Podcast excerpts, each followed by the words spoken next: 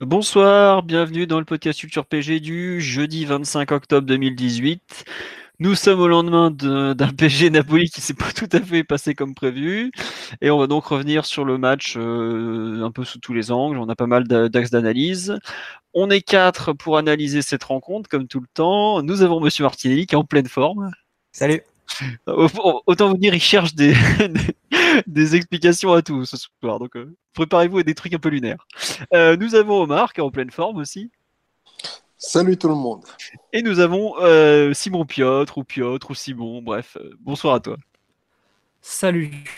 Voilà. Euh, donc, il y a déjà les premiers sur le hashtag Culture PG Live. Bonsoir à tous. Euh, oui, il y a des gens qui sont pleins de l'horaire, mais excusez-moi, après trois soirs d'affilée à travailler, je... il fallait un peu que je passe du temps avec des gens quand même. Euh, donc, on va attaquer tout de suite sur ce PG Napoli. 2-2, des buts napolitains de Insigne à la demi-heure de jeu, égalisation de Mario Rui à l'heure de jeu contre son camp. Napoli reprend l'avantage par Dries Mertens à 20 minutes de la fin. Et André Di Maria euh, sauve le PSG à la 93e minute d'une jolie frappe. Donc, euh, le fameux coup du match euh, qui ne sera pas fait par Valérie Fourniret malgré ses nombreuses relances. Quelqu'un veut le faire ou j'y vais? Vas-y, vas-y. bon, comme semaine donc. euh, oh là, malheureusement, il y a beaucoup à dire sur ce match, pas beaucoup de bien. Et on a que tristement revu des, choses qu'on avait vues ces dernières semaines. Il n'y a pas eu de, de miracle euh, collectif comme on aurait pu l'espérer, enfin comme on l'espérait peut-être un peu naïvement. On a fait un bon premier quart d'heure et puis est arrivé le moment où les choses se sont compliquées, où le Napoli est rentré dans le match et où nous on est sorti d'une autre. Et là on a vu la différence entre une équipe qui est prête et une équipe qui n'est pas du tout. Euh, on a vu la différence entre une équipe qui se connaît, qui sait jouer, qui sait ce qu'elle doit faire en permanence, et une qui se cherche complètement, qui est coupée en deux, dont certains courent et d'autres les regardent euh, à tour de rôle en plus, histoire de, finir le travail.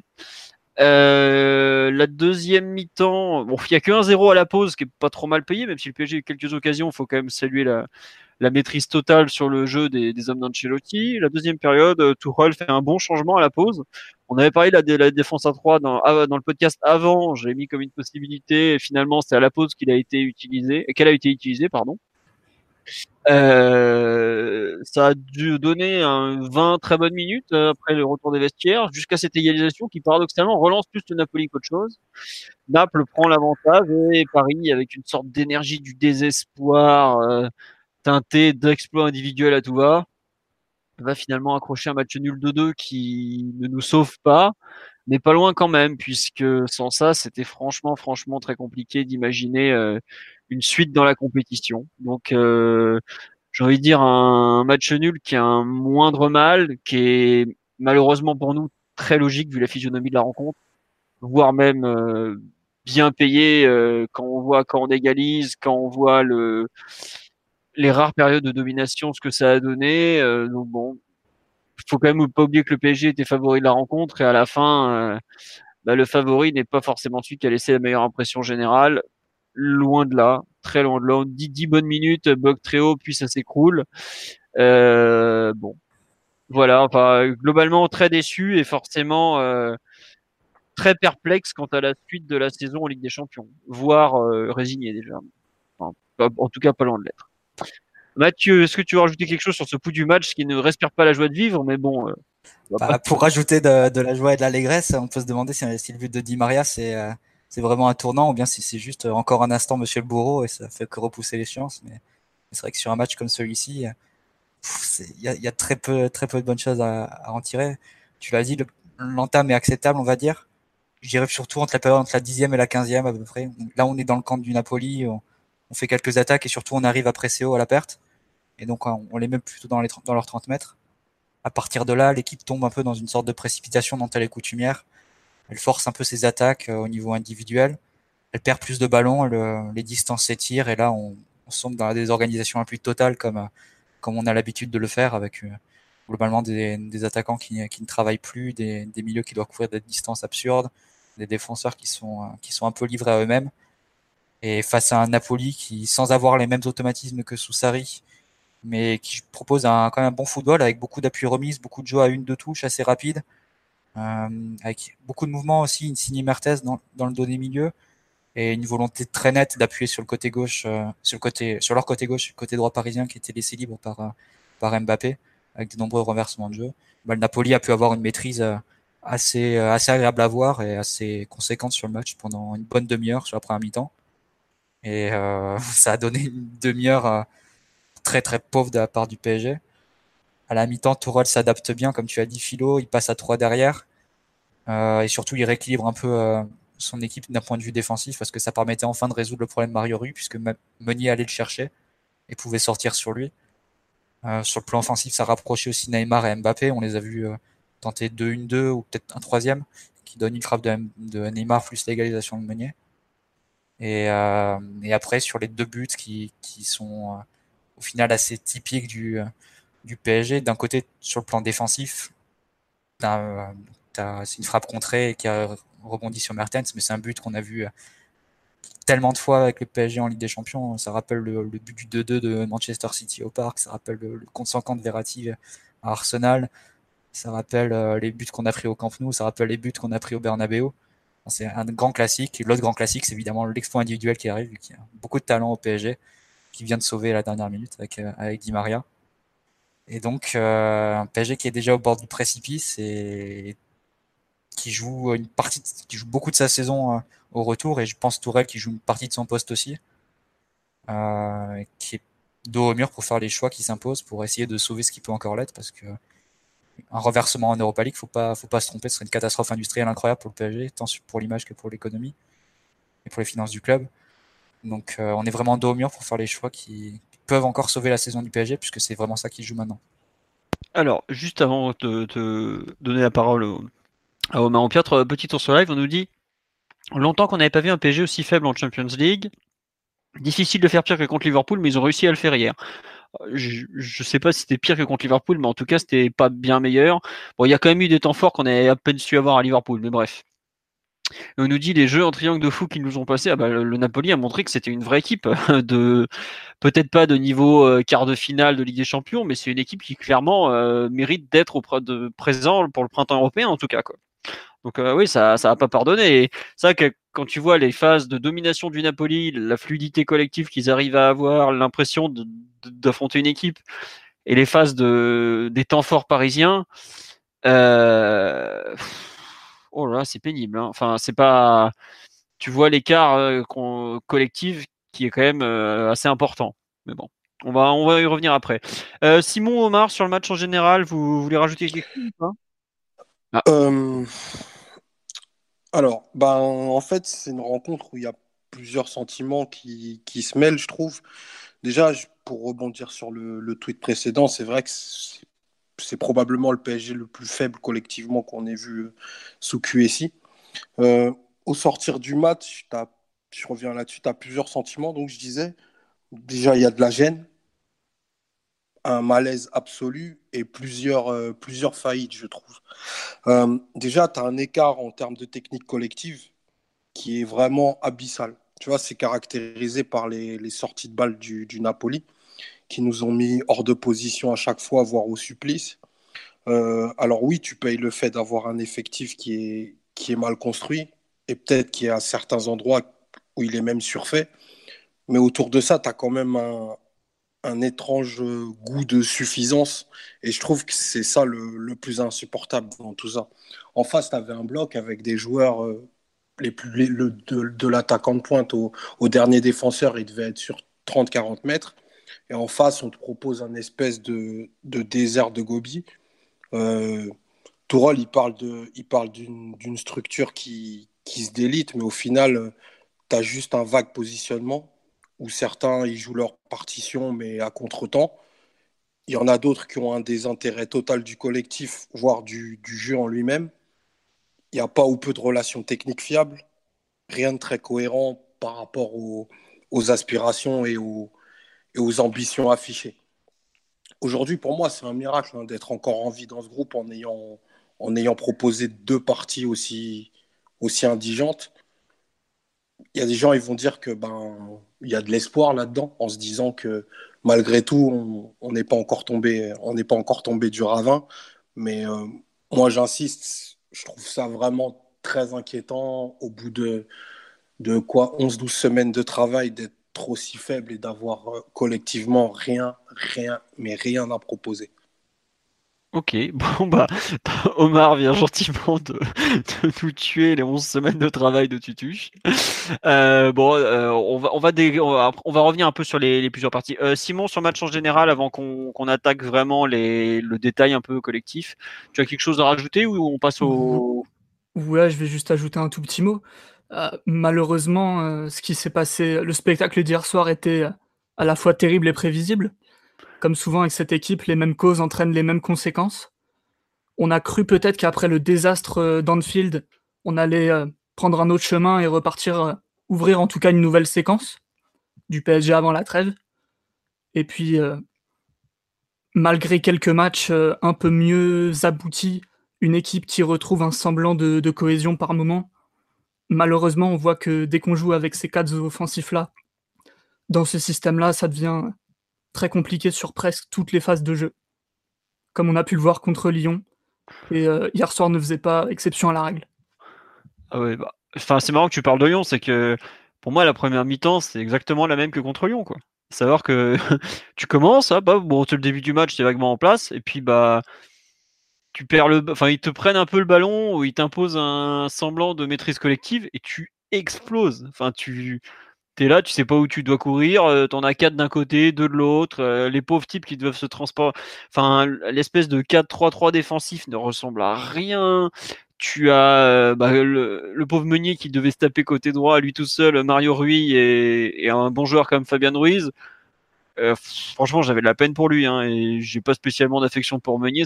Voilà, mais là, euh, ça ressemble à rien collectivement. Quoi. Heureusement, euh, Tuchel corrige à la pause, mais limite, euh, t'as envie, envie, de lui dire, mais fallait, enfin, fallait corriger presque au bout d'un, enfin 20 minutes. Même si bon, tu peux pas évidemment changer de tactique, t'as pas les joueurs pour. Enfin, bref. Mais euh, fallait corriger après Lyon surtout. C'était comme comme m'a dit Piot, c'est vrai que c'était un peu illusoire de penser que en, s'attachant à refaire exactement le même match que face à Lyon et en remettant les mêmes joueurs et la même disposition, on allait faire un match différent. C'est euh, j'en veux pour. Enfin, le plan défensif, il est absolument pas en place. On l'a vu face à Lyon et on l'a revu, euh, on l'a revu hier. Tu vois le premier but du Napoli, ils se font 20 passes d'affilée et PSG d'une passivité totale. Ils les regardent jouer, euh, notamment Mbappé, Neymar, Cavani qui, sont là devant à, à, 5 mètres devant le porteur, qui, qui font aucun effort pour pour venir le fermer. À un moment, il y a Verratti qui qui euh, monte sur Koulibaly ou Amsic, je sais plus ça décale, euh, ça décale et Di qui doit se recentrer. Du coup, ça libère Caléron qui est tout seul, Bernat qui est entre deux et ça peut donner une passe complètement absurde parce que quand tu joues une ligne aussi haute, tu as besoin de cadrer le porteur et le PSG les regarde vu l'absence d'intensité défensive de la première ligne. Donc c'est, tu t'exposes à ce que, à ce que, se passe de, de sacrés désastres. C'est un peu ce que, ce que font les Amiens ou Guingamp quand ils viennent au parc. Quoi. C'est, laisse de l'espace dans le dos et sans cadrer le porteur. Et c'est ce qu'a fait Paris hier. En bref, il y a, y a, beaucoup de choses à reprendre et, et, beaucoup de choses à reconstruire. En tout cas, ça, ça invalide beaucoup de choses. Ça valide beaucoup du, travail de Tourelle de, ces dernières semaines, en tout cas. Un match comme celui-là. Ouais, bon, on va attaquer la première période parce que c'est surtout celle-là. Euh, euh, Tourelle, justement, a parlé du fait que la, structure, c'est. Enfin, les joueurs se sont arrêtés de jouer au bout d'un quart d'heure. Qu'est-ce que vous en pensez de cette thèse euh, du PSG qui dont la structure se délite. Euh, on nous dit c'est que par rapport à Lyon, il y avait Rabiot qui était pas là, Marquinhos, enfin bref. Il y avait un léger changement sur le milieu de terrain, mais globalement c'était la même équipe. Quoi, sur l'explication de Tourelle, sur le délitement constaté face au Napoli, la structure, qu'est-ce que vous en pensez de ce truc? J'ai dit ce truc, cette excuse, pardon, cette justification. Omar, ouais, tu veux en parler? Moi, je il a de meilleurs yeux que moi. Hein. Il serait pas dans la position dans laquelle il est, mais perso, j'ai rien vu de tout ça, mis à part euh, la mise en route du Napoli qui, a, qui nous a mis en échec euh, directement à partir du moment où, ils ont ils ont même pas mis un rythme et un tempo hyper intense. Ils, ils avaient juste la technique de, les techniques qu'il fallait. Ils ont créé les lignes de passe et ça créait des décalages énormes parce que ben, le, les, efforts, euh, les efforts de ta première ligne de pression, je sais pas, c'est sans commune mesure. Ils, se regardent pour savoir qui en fera le moins, en fait. Et, euh, à partir de ce moment-là, ben, pour une bonne équipe, c'est un jeu, d'enfant de les mettre hors de position. Donc c'est un peu comme je te disais tout à l'heure quand il parle de structure. Et pour le coup, j'étais au stade. Tu as le positionnement de départ, mais ça, même en, même en pupille, les mecs, ils vont respecter leur position au départ. Après, le système, il est ce que tu en fais. Et nous, pour le coup, on n'en fait rien du tout. Donc après, c'est facile de tomber sur tes milieux, mais ils doivent couvrir, euh, pour récupérer un ballon simple, ils doivent faire parfois 20-25 mètres. Quand on est lié, il aurait juste un pas à faire pour, euh, pour faire le pressing suffisant. Et on ne le fait pas. Donc, euh, enfin, il y a un moment, il ne peut pas se cacher derrière le système. Il y a, y a des joueurs qui ne le suivent pas ou, ou qui sont désintéressés par, par ce qu'il raconte. Ce qu'il faut dire, c'est que c'est vrai que c'est un peu un mythe les, les 15 premières minutes qui auraient été très bonnes et d'un coup le délitement parce que je crois que dès les 5 premières minutes, il y a deux fois où le Napoli transperce le, le pressing entre guillemets du PSG, euh, où il trouve à chaque fois un joueur euh, dans le dos, que soit soit Insigne, soit Mertens. Il y a un appui derrière et derrière il, il renverse le jeu vers Mario Rui. En fait, tu as l'impression que le PSG ils, ils savent défendre que dans une seule situation, c'est quand tu as les 11 joueurs qui sont installés dans le camp adverse et, euh, et, à partir de là, on peut presser à la perte. Là, on arrive à, plutôt bien à forcer euh, l'adversaire à jouer long et ensuite euh, les qualités athlétiques de nos défenseurs font le reste. C'est passé notamment au début de la, la, deuxième période avec un changement de système. Mais tout le reste, tout ce qui est défense placée entre guillemets et défense en mouvement, on va dire, une fois que le, une fois que tu dois, tu dois presser et prendre des décisions pour toi-même, on va dire, au milieu de terrain, c'est tout ça, c'est pas du tout en place. Et il y a de très nombreuses carences. Enfin, on va les détailler joueur par joueur et, et ligne par ligne, mais aujourd'hui, c'est presque anti-compétitif ce qu'on propose à un niveau aussi élevé. Ah, c'est honteux. Ah, c'est franchement, c'est honteux. C'est imprésentable de venir avec une équipe comme ça. Non, fr franchement, c'est un manque de respect pour la compétition. Il faut ah. dire les choses telles qu'elles sont. On est en Ligue que... des Champions, on n'est pas à la Coupe de, de Risso Orangis. non, mais c'est vrai que l'écart entre les noms proposés sur le papier et le collectif qui s'affiche, qui s'affiche, c'est le cas de le dire, hein, c'est. Voilà quoi. Bah, euh... Napoli, c'est une équipe qui, qui vaut plus que la somme de ses individualités, et le PSG, c'est une équipe qui vaut moins que la somme de ses individualités. Beaucoup moins même. Beaucoup, beaucoup moins là. Et enfin, le pire, tu vois, c'est que nous, on a ce constat collectif qui est effroyable. Hier, au PSG, il y a des gens qui expliquaient clairement après le match que ce qu'il fallait retenir, c'était le caractère, qu'on avait réussi à revenir en score. Tu vois. Ouais, mais dégager, franchement, faut arrêter avec ça. Franchement, c'est encore se cacher derrière son petit doigt. Je suis un peu énervé, excuse-moi. Non, non, enfin, j'étais à peu près aussi énervé que toi il y a un an pile pour le podcast de débrief de, de où on avait fait un match pareil ridicule collectivement, mais où on s'en était sorti à la dernière minute. Il y en a qui sont pas contents pour Rissorangis, tu vas avoir des problèmes. Vous inquiétez pas. je respecte, c'est un magnifique tournoi à la Risk Cup. Voilà. voilà. en plus, tu dois y aller tous les ans. Non, mais ouais, c'est vrai que ce qui est proposé en première mi-temps, euh, même les joueurs entre eux, visiblement, ils s'engueulent à la mi-temps, mais, mais quelque part, enfin, c'est normal. Tu peux pas, tu peux pas faire une mi-temps aussi, aussi faible sans, sans, sans, enfin, et l'accepter quoi en fait. C'est surtout ça, c'est que tu peux pas proposer, comme tu dis, euh, enfin, je sais pas si on a fait une séquence à 10 passes, allez, à 8 passes, on va dire, entre la 15e et la 45e minute, honnêtement.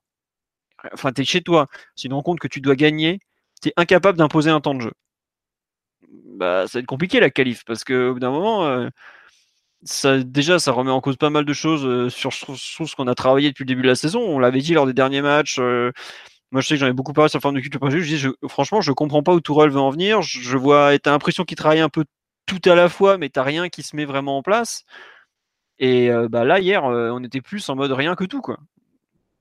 Bon, pourquoi, euh, pourquoi, enfin c'est pas pourquoi, c'est, je pense que lui aussi n'est pas très content parce qu'il peut difficilement se, se, contenter de ça. Mais euh, je vois vraiment pas aujourd'hui. Euh, enfin, on avait dit après Liverpool que je trouve que le 4-3 était probablement mort à Liverpool. J'espère que le 4-3 il est enterré, au moins pour le, les matchs de très haut niveau. J'espère qu'il est enterré définitivement, ou en tout cas avec ces joueurs-là pour pour un petit moment encore, parce que, enfin contre Lyon, je trouve qu'on avait vraiment vu la plupart de ce qu'on a vu hier en première mi-temps, c'est vraiment l'équipe qui petit à petit se coupe, se coupe, se coupe, et à la fin où tu prends vague sur vague, sur vague, sur vague. Contre Lyon, c'était Ndombele qui nous avait piétiné. Hier, Alan nous a littéralement marché dessus pendant 20 euh, minutes. Comme bah, Mathieu, je crois, on avait parlé avant le match, j'avais dit euh, attention match d'Alan parce qu'il y a tout pour qu'il nous marche dessus. Bah, Paul, sur le, forum, sur, le site, pardon, on avait parlé euh, dans la présentation du Napoli où il avait dit euh, surveillez-le parce que ça peut être vraiment un joueur clé. Bah, ça n'a pas loupé. C'est une logique totale, Philo. Déjà, Alan, il faut dire qu'une chose c'est que depuis un an et demi, deux ans, c'est le meilleur joueur de cette équipe avec Koulibaly. Et de deux, comme on l'avait dit euh, lundi, c'est un joueur qui, de par les caractéristiques collectives du PSG et individuelles au milieu, c'est un joueur qui est obligatoirement, qui est enfin, obligatoirement censé te, sortir un match de, cette qualité-là face au PSG parce que tu défends pas en bloc, tu as des lignes tirées, donc forcément le joueur qui va en profiter, c'est un joueur qui a du volume, qui peut faire mal dans les duels et qui peut porter la balle et, créer des différences. Et Alan, c'est tout à fait ce profil-là, comme Dombele a exactement ce profil-là. C'est du joueur qui, qui et comme Milner dans les contextes. Ouais, comme Milner Anfield, dit. comme Milner, ouais, tout à fait, tout à fait. Euh, Simon, sur la première période, tu veux rajouter quelque chose? Ouais, parce que. Euh, bah vas-y. Euh, on parle du début du match, mais en fait, pour remettre le Napoli dans un certain contexte, face à Liverpool, ils ont réussi à déjouer le pressing de l'équipe qui presse peut-être le mieux en Ligue des Champions, en utilisant des décalages sur les côtés. Donc Liverpool, bien sûr, il presse avec deux lignes de 3 aux avant-postes. Et nous, hier, ça y ressemblait un petit peu avec le losange. Donc euh, deux fois trois joueurs très resserrés dans l'axe. Sauf que c'était beaucoup plus passif. Et euh, il suffisait de ça pour que le Napoli nous mette euh, une misère assez totale sur les côtés. les latéraux, ça les a mis vraiment en difficulté, ça c'est le, cas de le dire. Mais, surtout, ça a permis tout un contexte qui fait qu'un joueur comme Alan, bien sûr, il nous met la misère. Euh, franchement, c'est un joueur qui est presque l'ombre de lui-même depuis, euh, deux saisons. Pourtant, il a eu aucune difficulté à, orienter le jeu, à se trouver dans les bonnes zones. Même quand nous, on avait le ballon, il était toujours, euh, bien placé.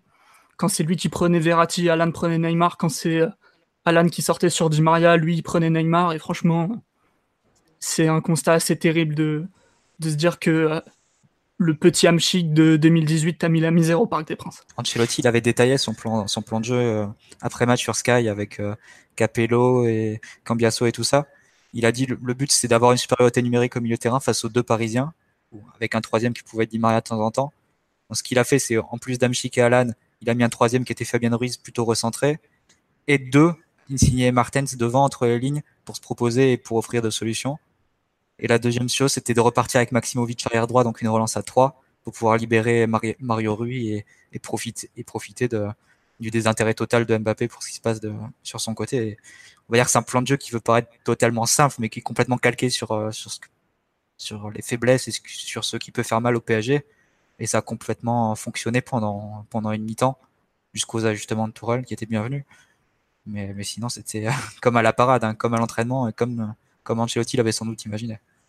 Ouais, euh, je fais un petit tour sur le live. Bah après, j'espère qu'on n'a pas découvert hier qu'Ancelotti est un entraîneur tout à fait performant dans ce genre de contexte européen où tu un match aller-retour, euh, comment faire déjouer l'autre, tout ça. Mais bon, il nous a fait une démonstration hier. Il avait déjà étrié Klopp il y a, trois semaines euh, au, San Paolo. Hier, euh, Tuchel peut remercier ses, joueurs. Enfin non, il peut pas les remercier, non, parce que enfin le talent les sauve, mais alors collectivement ils ont pas aidé. Hein, mais bon, bref. Euh, petit tour sur le live. On nous dit, Ancelotti disait toujours qu'il fallait toujours bâtir la défense. Ensuite, tu pouvais commencer à créer les circuits d'attaque. Tuchel sans penser qu'à l'attaque. Force est de constater qu'Ancelotti a réussi contre son homologue. Ouais. Après, bon, il a aussi mis un peu de temps à s'adapter à la défense à 3 en seconde période, mais globalement, c'est que sur le match, euh, l'Italien s'en sort plutôt bien quand même. Et on nous dit c'est là qu'on voit le manque de Matuidi, bien qu'il ait des lacunes techniques, il colmatait, il pas mal de brèches.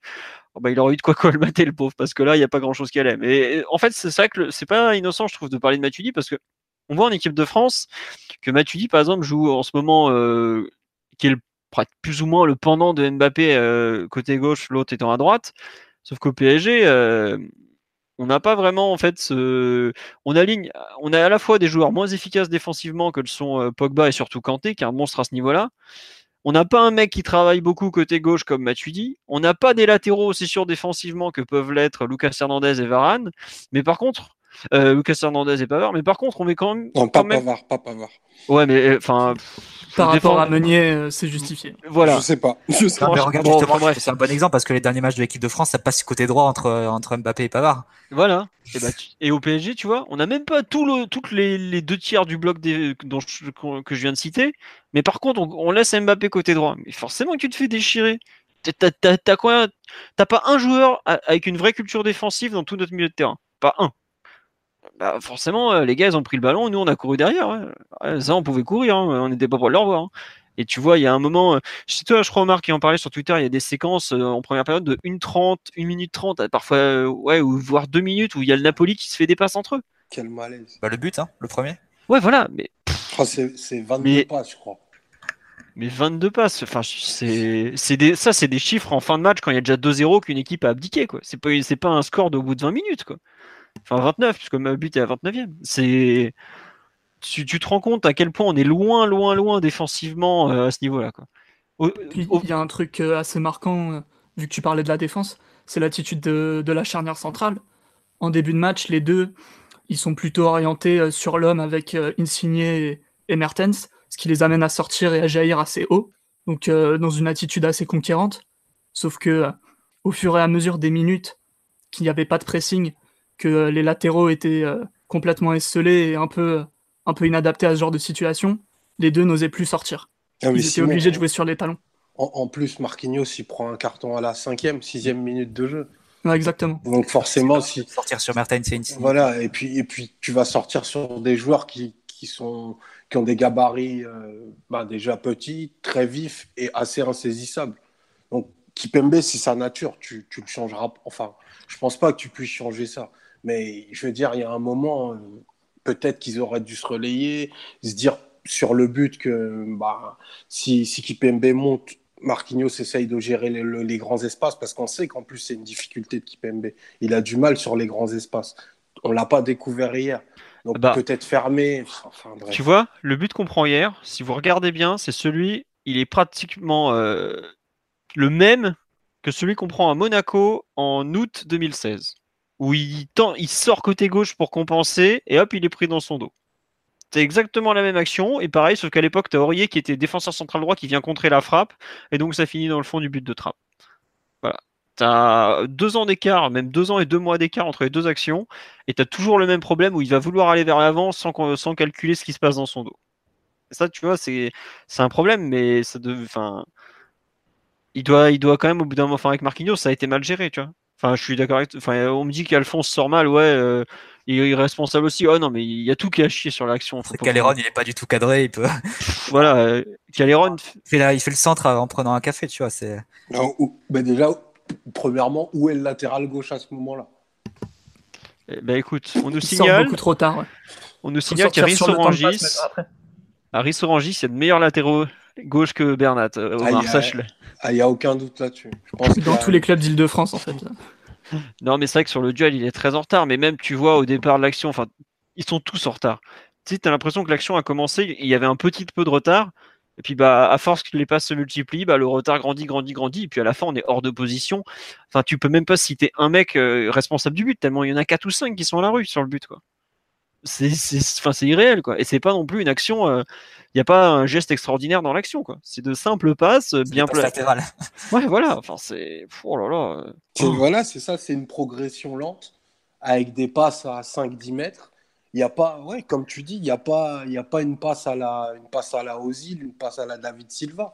Non, non, c'est juste des mises hors de position classiques, cadrées, et voilà, terminé.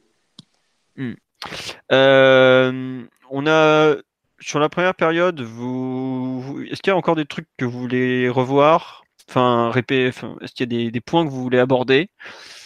Ou pas? Parce On que pas trop détaillé nos sorties de balles, je crois. vas-y, vas-y, euh, Simon. Hmm, bien, euh, le Napoli était avec un 4-4-2 très très compact et très resserré dans l'axe, mais nos joueurs aussi étaient assez proches les uns des autres dans l'axe, ce qui laissait que très peu de latitude et très peu de possibilités pour créer des décalages, à moins d'enchaîner les passes comme, euh, comme Bousquet et Chabi, mais euh, c'est pas trop, euh, pas trop l'ambiance du moment au milieu de terrain. Et malgré l'attitude apathique des joueurs, parce qu'ils se déplaçaient assez peu sans le ballon, on était quand même très impatient, où le ballon sortait trop vite des, pieds des défenseurs vers les mauvaises options et dans les mauvaises zones. À aucun moment on a réussi à bien inviter leur pressing pour, pour essayer de trouver Neymar ou Di Maria dans des positions favorables, vu que quand tu as deux joueurs de ce calibre dans l'axe, ce qui compte c'est de les trouver dans le dos des milieux. Euh, je crois que le seul moment où on arrive à le faire, c'est un petit miracle de Verratti qui se mm. retrouve euh, passe du gauche, milieu défensif euh, gauche, ouais, où il se débarrasse à la fois des Napolitains et aussi de Rabiot qui lui bloquait un peu le, passage. Et il trouve Neymar et ça fait un tiers de Cavani, je crois. Mais à part ça, c'était vraiment le néant absolu et plusieurs fois on a explosé avec le, ballon dans les pieds. C'est même pas des ballons rendus, c'est qu'on te fait la passe et un joueur sur le dos qui va, euh, qui va venir euh, te subtiliser le ballon parce que t'as pas d'option, t'as pas de relais euh, à proximité. Rabiot et Di Maria, ils ont été très très bas sur le terrain. Di Maria, le pendant à gauche de, de Verratti, ce qui, qui, faisait un espèce de double pivot. Et puis il y avait Rabiot souvent entre les deux centraux. Et ça a été une faillite technique et tactique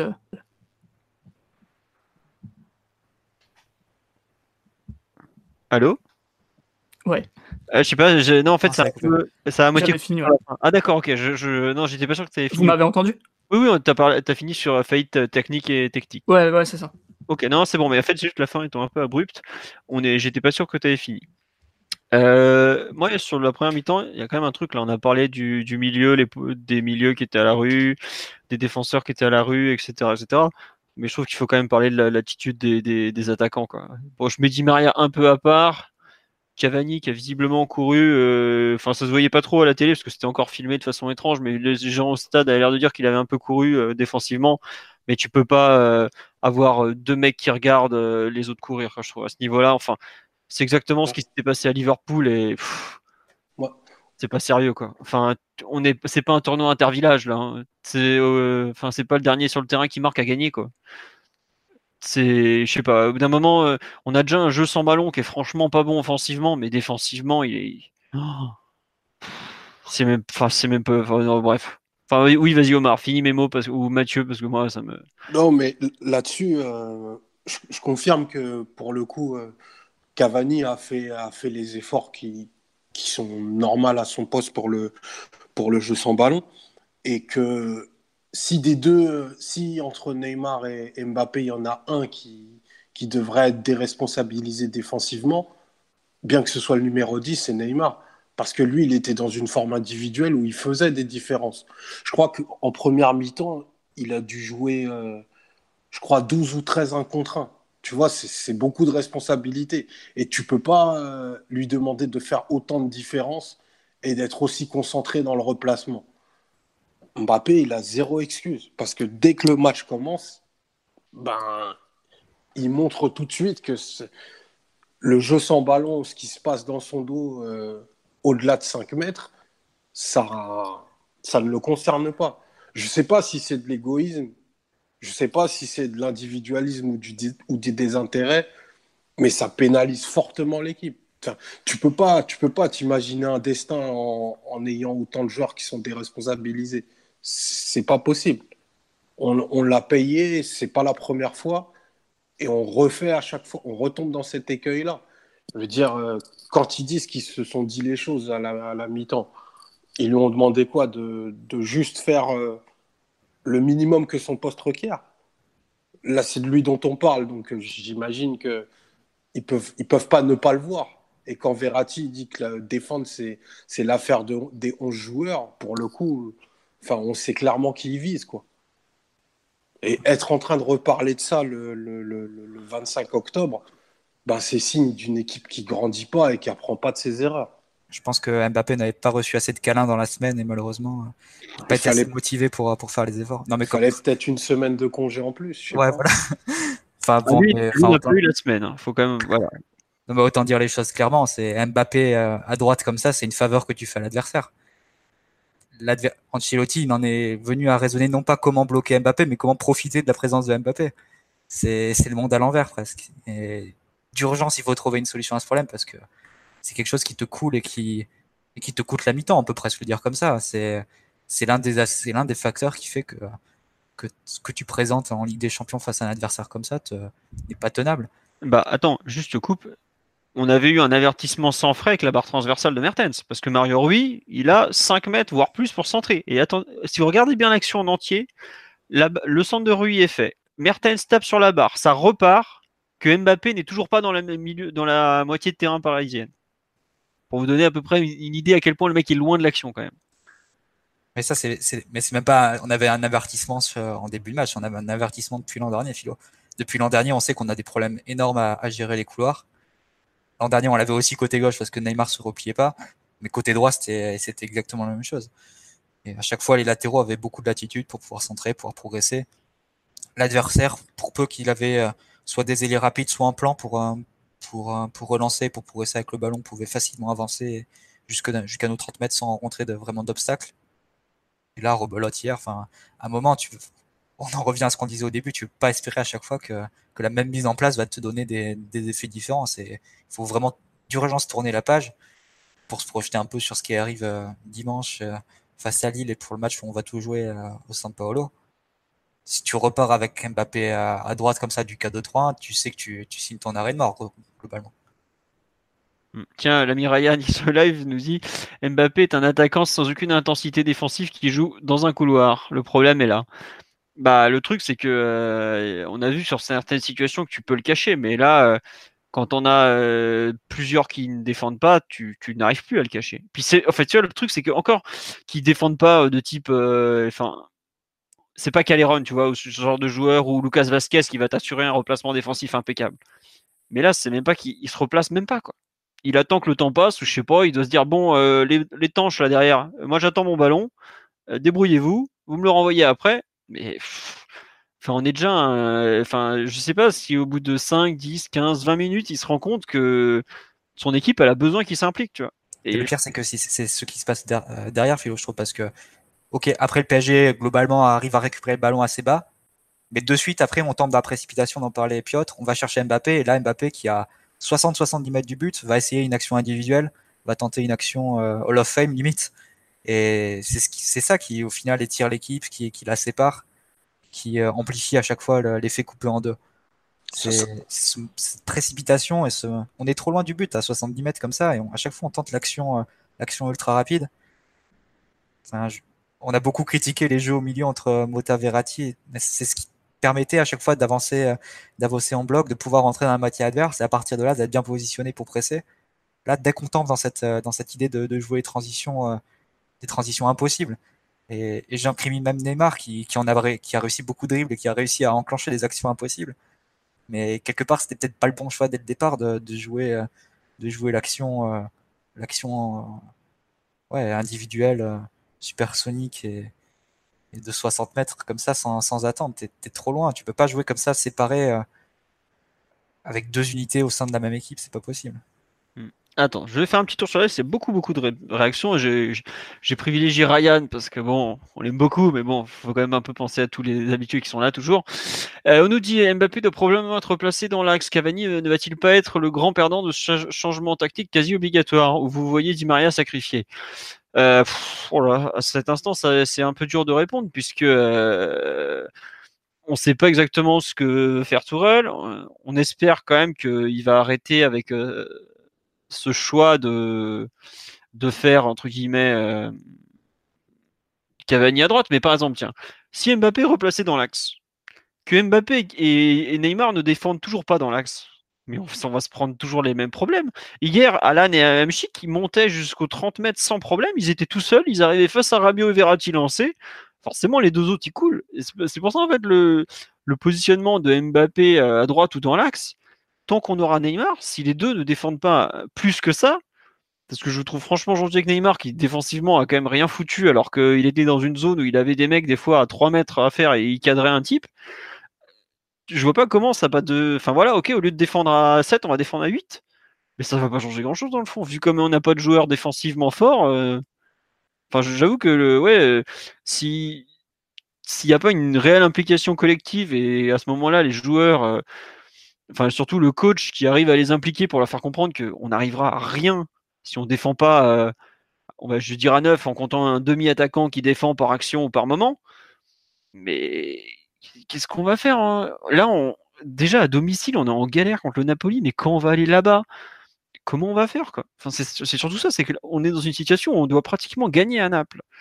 Mais comment on, on espère aller gagner là-bas alors qu'il y a quand même des gros qui sont tombés?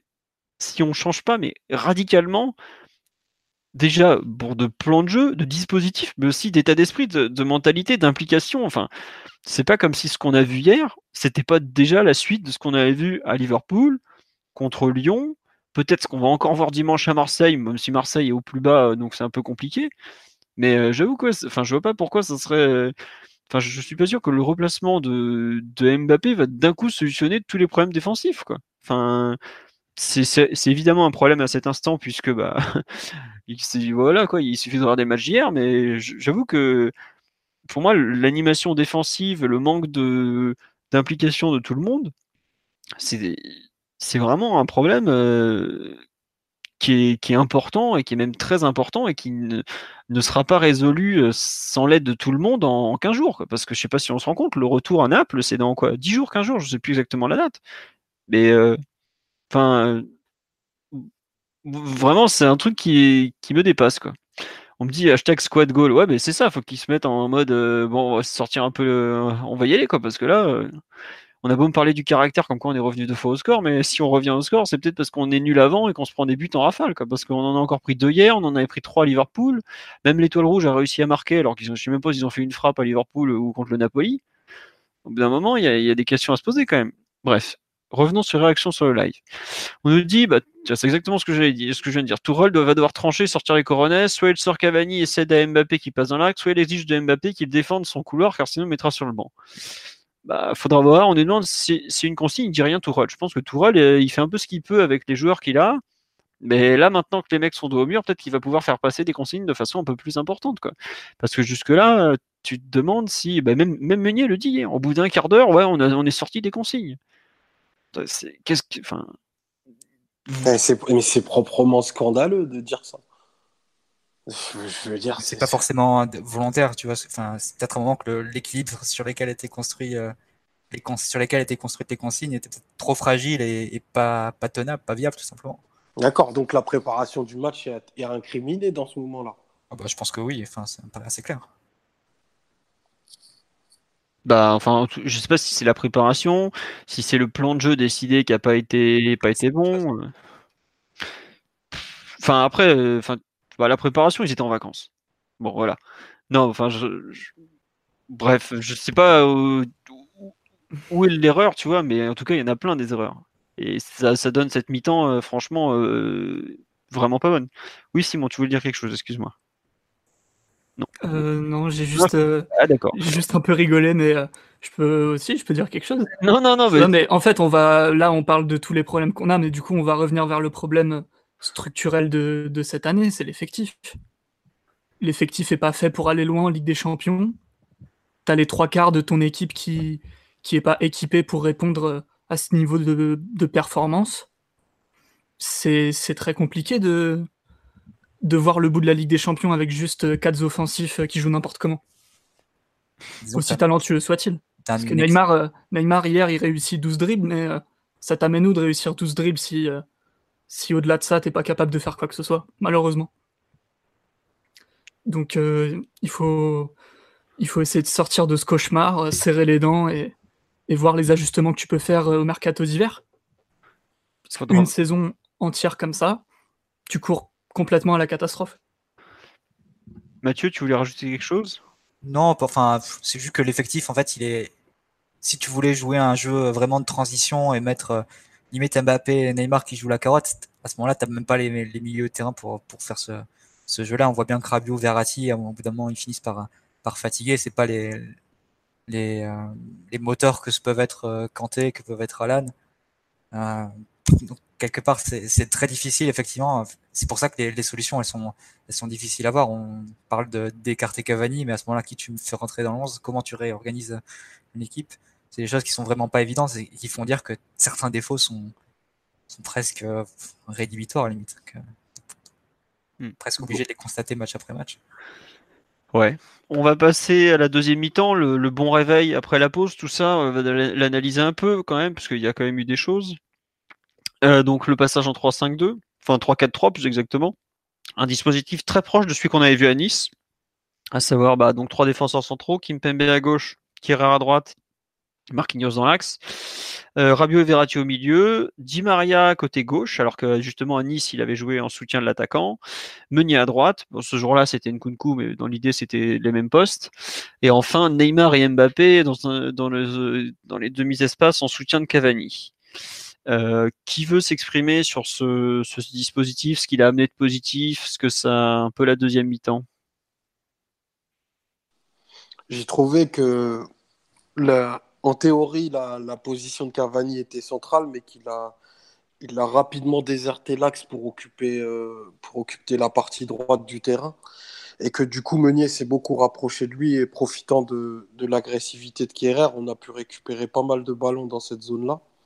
Euh, c'est une période qui, s'étend de, la 45e à la 70e à peu près, on a, on a pour le coup un peu plus de maîtrise et on joue sur un tempo qui est, un, peu plus, rapide, où, les, où Neymar faisait des différences qui du coup pouvaient se ponctuer par des, par des passes intéressantes ou même plusieurs frappes. Mais euh, derrière, quand, le Napoli a repris la main, ben, même cause, mêmes effets, bon, pas dans des proportions aussi aussi catastrophique qu'en première mi-temps, mais le réveil, il a été pour moi d'assez courte durée et assez peu au final intense comparativement à. Enfin, je me contenterai pas de ça pour passer la entre guillemets la première partie, la première partie du match euh, sous silence, parce qu'ils avaient tellement proposé un, néant footballistique que ben, faire pire c'était compliqué. Pour faire pire, fallait pas ressortir des vestiaires quoi. Je vois pas, je vois pas comment c'était possible autrement. Ouais, donc bon, toi tu restes assez mesuré sur le, le, 3-4-3, est-ce que ça a amené, donc si je comprends bien. Ouais, je me, enfin, je me contenterai pas de ça, quoi, clairement. L'autre élément qui, a, qui incite à la mesure, c'est que Insigné est quand même vite sorti. Et donc t'as pas pu tester, on va dire, la, nouvelle, la nouvelle organisation d'un point de vue, d'un point de vue défensif. Après, je pense que globalement, ça a quand même permis à l'équipe de jouer plus haut, euh, de mieux cadrer Mario Rui avec Meunier qui pouvait sortir et en même temps être couvert par, euh, par Kerrer qui sortait vraiment pour le coup très très haut, y compris dans les 30 mètres adverses. Euh, et sur le plan offensif, ça a rapproché Mbappé et Neymar avec du, jeu à deux, des combinaisons rapides dans l'axe qui ont pu permettre de rétablir, on va dire, l'équilibre numérique au milieu terrain, puisque et jouer dans le dos d'Alan et Amsic, là où on avait dit avant le match qu'il faut y avoir de la place. Après, bon, ça, a été quand même une amélioration par rapport à la première mi-temps. Je pense que c'était important et c'était un, bon ajustement. Mais, euh, mais c'est vrai que tu retombes un peu sur les problèmes parce que même si tu joues en, en 3-4-3, là, tu, tu, continues de défendre à 7. La seule chose, c'est que tu peux mieux gérer la largeur, on va dire. Mais bon, c'est vrai que c'est assez, assez avec un joueur vraiment fixé euh, sur les côtés. Mais c'est vrai que c'est assez, c'est assez périlleux. Et d'ailleurs, on a vu euh, sur, le, sur le deuxième but du Napoli, il y a, encore une grande passivité dans l'action.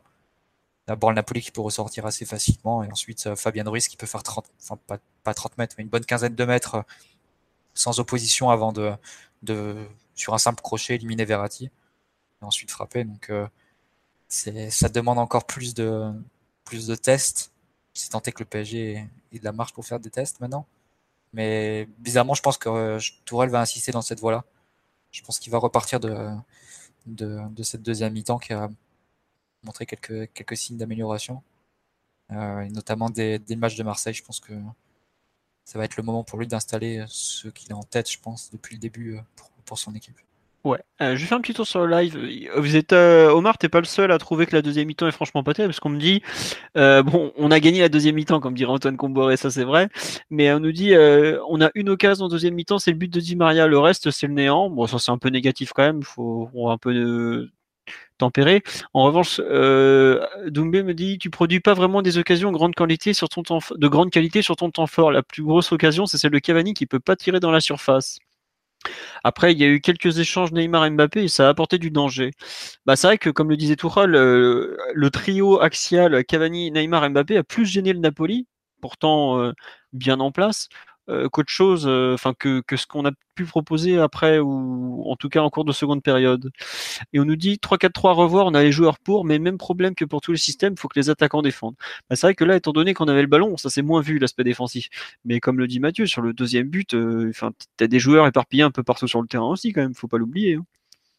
Enfin, revoyez l'action, c'est un peu défensivement, c'est la foire le truc, quoi. partout et Simon, sur ce système 3-4-3 euh, euh, Ouais, le changement de système nous a un petit peu soulagé sur les côtés, ça c'est sûr.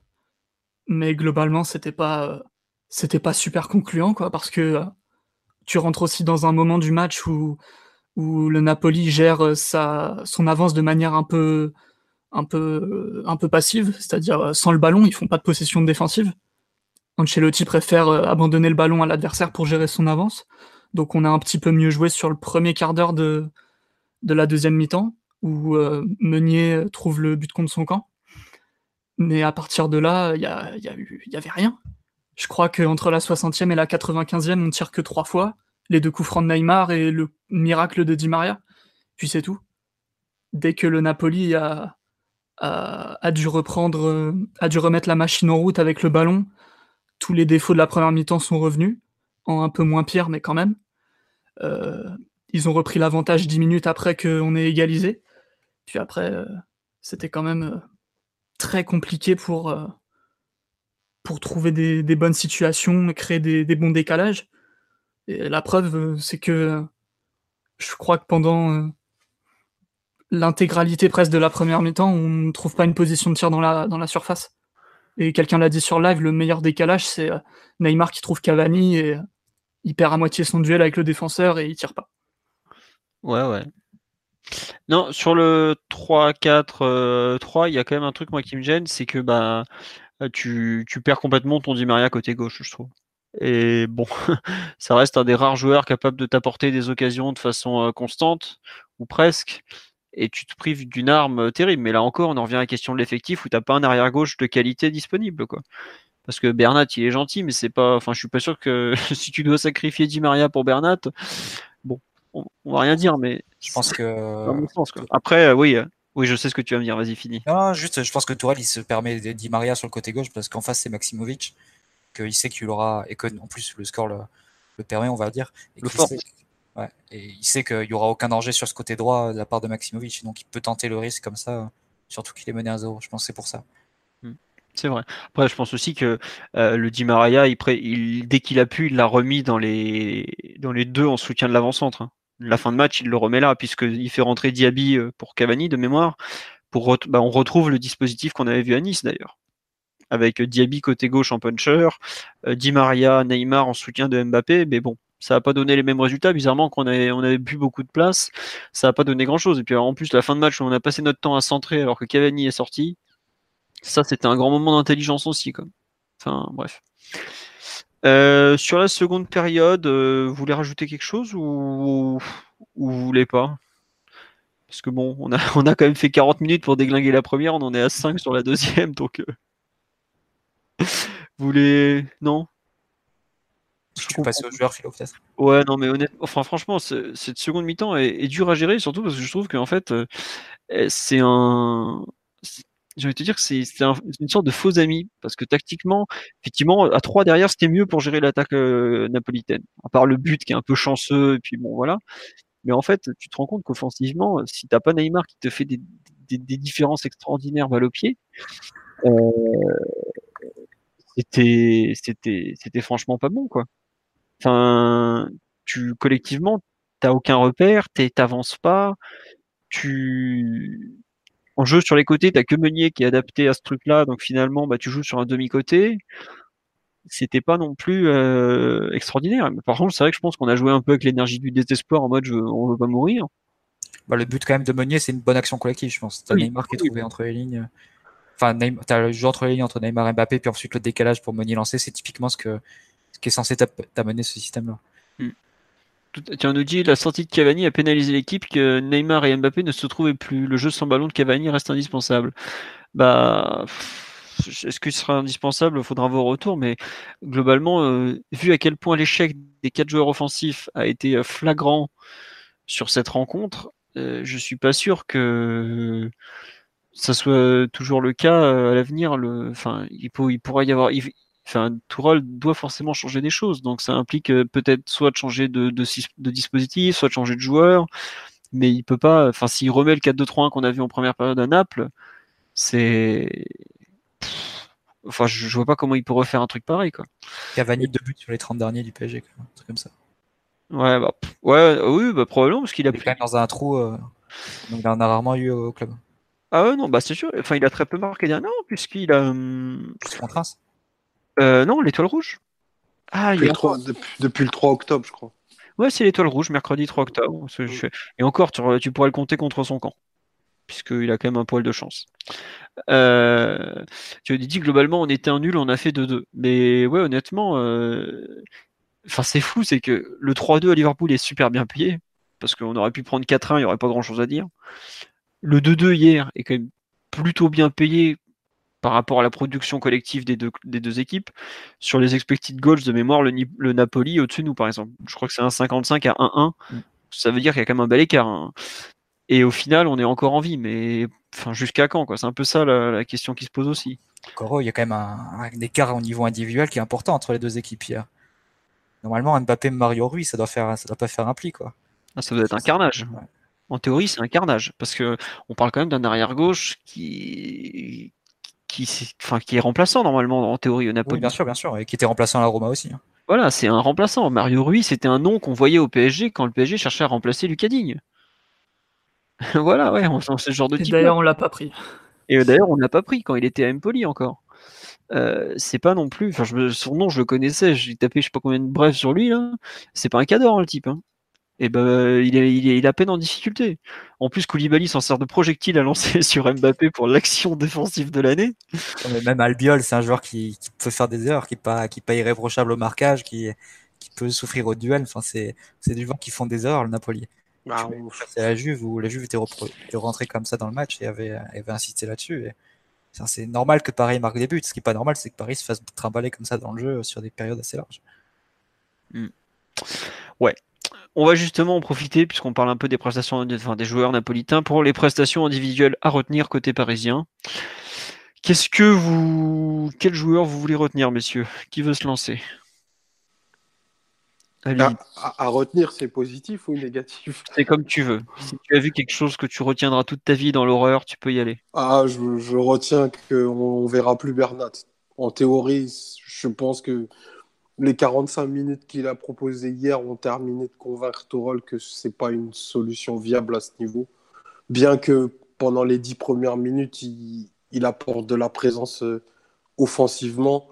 Il est tellement pas fiable derrière, il ferme tellement mal les espaces que c'est une source de danger continuel pour son équipe et tu peux peux pas jouer avec un joueur qui enfin faut dire les choses comme elles sont il, il a pas le niveau ce, garçon vraiment je pense qu'il y a une quinzaine de latéraux gauche plus fiables que lui dans cette compétition et quand tu présentes un joueur qui a telle carence ben forcément tu souffres et que ben le coach rectifie et, en deuxième mi-temps, bah, c'est mieux. Donc euh, je pense que c'est un match qui peut faire très mal pour la suite de sa carrière au PSG. Euh, après, au-delà de, de Bernat, c'est peut-être même le, dernier dont j'aurais dû parler. Il y a, il y a le match que, que propose Mbappé qui est au mieux très insuffisant par rapport à, à son talent intrinsèque et les attentes que ce garçon génère. juste, je me permets de compléter par rapport aux ambitions personnelles. Parce que quand tu vises le ballon d'or, quand tu rends un match comme ça, tu es gentil, mais tu, tu l'oublies ton ballon d'or. Enfin, tu je... Le, débat du ballon d'or, perso, je voudrais même pas rentrer là-dedans parce que j'arrive même pas à comprendre qu'il soit un postulant crédible de base. Mais bon, c'est autre chose. Voilà, il y a, la copie qui rend dans un match où, où c'est quand même ton deuxième leader offensif. Euh, face à un adversaire, comme vous le disiez, qui pouvait mettre au supplice. D'ailleurs, je crois que, que Mathieu en, avait parlé lundi. Il y avait la place, mais dans, dans l'investissement, dans même la personnalité, c'est quand même très, très défaillant. Et si Mbappé nous rend une copie comme ça, ben, potentiellement, c'est certain qu'offensivement, on ne fera pas un match de, de, haute tenue. Quoi. Et ça commence à être problématique parce que Anfield, il avait vraiment pas été bon avec une attitude aussi très douteuse. Là, ça commence à faire beaucoup. Et, et la Ligue des Champions, c'est la compétition, comme le dit souvent Alexis, pour le coup, c'est notre juge de paix. Et s'il passe au travers de ces matchs-là, ben c'est. Je dis pas que c'est sa cote qui s'effrite parce qu'il a, il a tout le talent du monde, ça crève les yeux et, on est en face d'un très très grand. Mais rendre des copies pareilles, c'est vraiment très très très gênant. D'accord. Bon bah donc on revient, est, on est resté sur une prestation négative donc. Euh, Mathieu ou Piotr, vous voulez réagir sur ce que dit Omar? Sur Mbappé, je pense que si tu fais même, tu peux même élargir le bilan aux deux matchs euh, face au Real l'an dernier, euh, face au Bayern aussi. bon, aussi au Bayern retour, ça allait encore, mais je pense qu'on peut dire qu'il faisait de meilleurs matchs en Ligue des Champions à Monaco dans un rôle axial. Paradoxalement, il était même meilleur dans la finition à Monaco où tu avais l'impression qu'il marquait tout ce qu'il avait. alors qu'au PSG, je, pense que le désaxé, ça, lui a fait perdre un peu des repères, comme ça l'avait fait perdre à Cavani à l'époque sous blanc. Et notamment, voilà, face-à-face qu'il rate euh, hier, c'est un but que. Enfin, il a déjà mis des plus durs en Ligue des Champions, je pense. Et je me demande à quel point ce, passage de l'axe vers le côté l'a un peu fait perdre. Parce qu'au final, sur le côté, il a, des choses plus stéréotypées, je trouve, à offrir son dribble comme ça, son crochet inter-externe qui, veut passer à chaque fois et que les, adversaires lisent de mieux, en mieux. C'était déjà le cas l'an dernier en Ligue 1. Hein. Je me rappelle de Lima, le, le Nantais, qui avait, battu tout le match là-dessus. Donc euh, ouais, je me demande si sa position est pas au-delà de l'aspect défensif et aussi pas aussi un, problème sur le plan offensif. Il ne le dessert pas plus qu'autre chose, plus de, desservir l'équipe. Bah, va falloir qu'il trouve des solutions parce que. Non, mais après l'histoire du Ballon d'Or, Philo, c'est personne peut dire que, Mbappé c'est un joueur du niveau de, Messi ou du Ronaldo. le vrai Ballon d'Or, c'est Messi ou Ronaldo, l'idée du meilleur joueur. Le reste, c'est de, la fumisterie, c'est de la blague. Ouais, enfin, je regrette, son entourage en parle, par exemple. Oui, mais enfin. Bah. Parce qu'il y a des critères, il y a des critères, il y a, y a l'effet Coupe du Monde, etc. Mais tu penses, tu demandes à n'importe quel joueur de foot qui sont les meilleurs joueurs au monde, ils te répondront Messi et Ronaldo, point. Ah, mais ça, évidemment, mais tu sais que le Ballon d'Or, enfin, consacre aussi, par exemple, une très grande saison d'une individualité d'une équipe dominante. Ça a été le cas. On parle d'un mec qui a quand même marqué en finale de Coupe du Monde, tout ça, tu vois. Donc, il a. Si ça doit récompenser le meilleur joueur, Mbappé rentre pas dans, rentre pas dans la Évidemment, évidemment. Dans les cinq meilleurs joueurs au monde non plus. Mais euh, non, enfin, c'est après, c'est vrai que c'est un, un casse-tête collectif à, à, résoudre pour et c'est à résoudre rapidement parce que l'équipe qui doit, qui devra jouer euh, au San Paulo dans deux semaines, ce serait bien qu'elle qu'elle ait été rodée sur les deux matchs qui arrivent face à Marseille et face à, et face à Lille. Mm. Piotr, tu veux rajouter quelque chose sur Mbappé, toi qui l'avais beaucoup étudié à la Coupe du Monde, je me souviens? Euh... Ou... Comment dire C'est un peu compliqué à évaluer en ce moment ce qu'il propose euh, Mbappé parce qu'il il a eu un petit moment où il y a eu un espèce de feu de paille euh, sur le terrain et même médiatiquement où où il met une cascade de but à Lyon après avoir euh, raté à peu près tout ce qu'il était possible de rater. Il a, il a bien tiré son épingle du jeu aussi en équipe de France. Mais avec le PSG, sur les derniers gros matchs, euh, c'est un peu compliqué pour lui. Je ne sais pas trop ce que, ce que Tourelle prévoit de faire avec lui à long terme, s'il si, veut le changer de position ou, ou peut-être le, mettre à gauche comme, euh, comme on en avait rigolé sur une conférence de presse récente où Ambre lui avait demandé si c'était volontaire ou pas qu'il se déporte sur la gauche. Donc euh, on verra. Je, à court terme, je, voire même moyen terme, je ne sais pas trop ce qu'on va en faire euh, de lui vu que il, a un peu, des, un peu de mal à la finition et c'était pas quelque chose auquel il nous avait habitué. C'est un joueur vraiment très clinique qui à la moindre position de frappe dans la surface pouvait euh, toucher le petit filet ou la mettre à du poteau. Là, c'est un peu t'as l'impression qu'il met aussi plus de temps à rentrer dans ses matchs et qu'il en sort beaucoup plus facilement. Il s'énerve, il rate des choses. puis, il est moins. C'est un cliché sur le joueur que j'aime pas trop de dire qu'il a besoin d'espace à tout prix, parce que c'est pas le cas. Mais en ce moment, il a quand même besoin d'espace, je trouve. Dès, dès que les espaces sont un peu plus comprimés, il offre pas autant que lorsqu'il part à toute allure euh, face à une ligne défensive un peu imprudente. D'accord. Bon, bah ouais, donc globalement, tu décris un joueur qui se cherche, quoi. Qui, qui est dans le creux. Après, euh, tu regardes les, trois champions du monde du PSG hier, euh, les trois, c'est un massacre.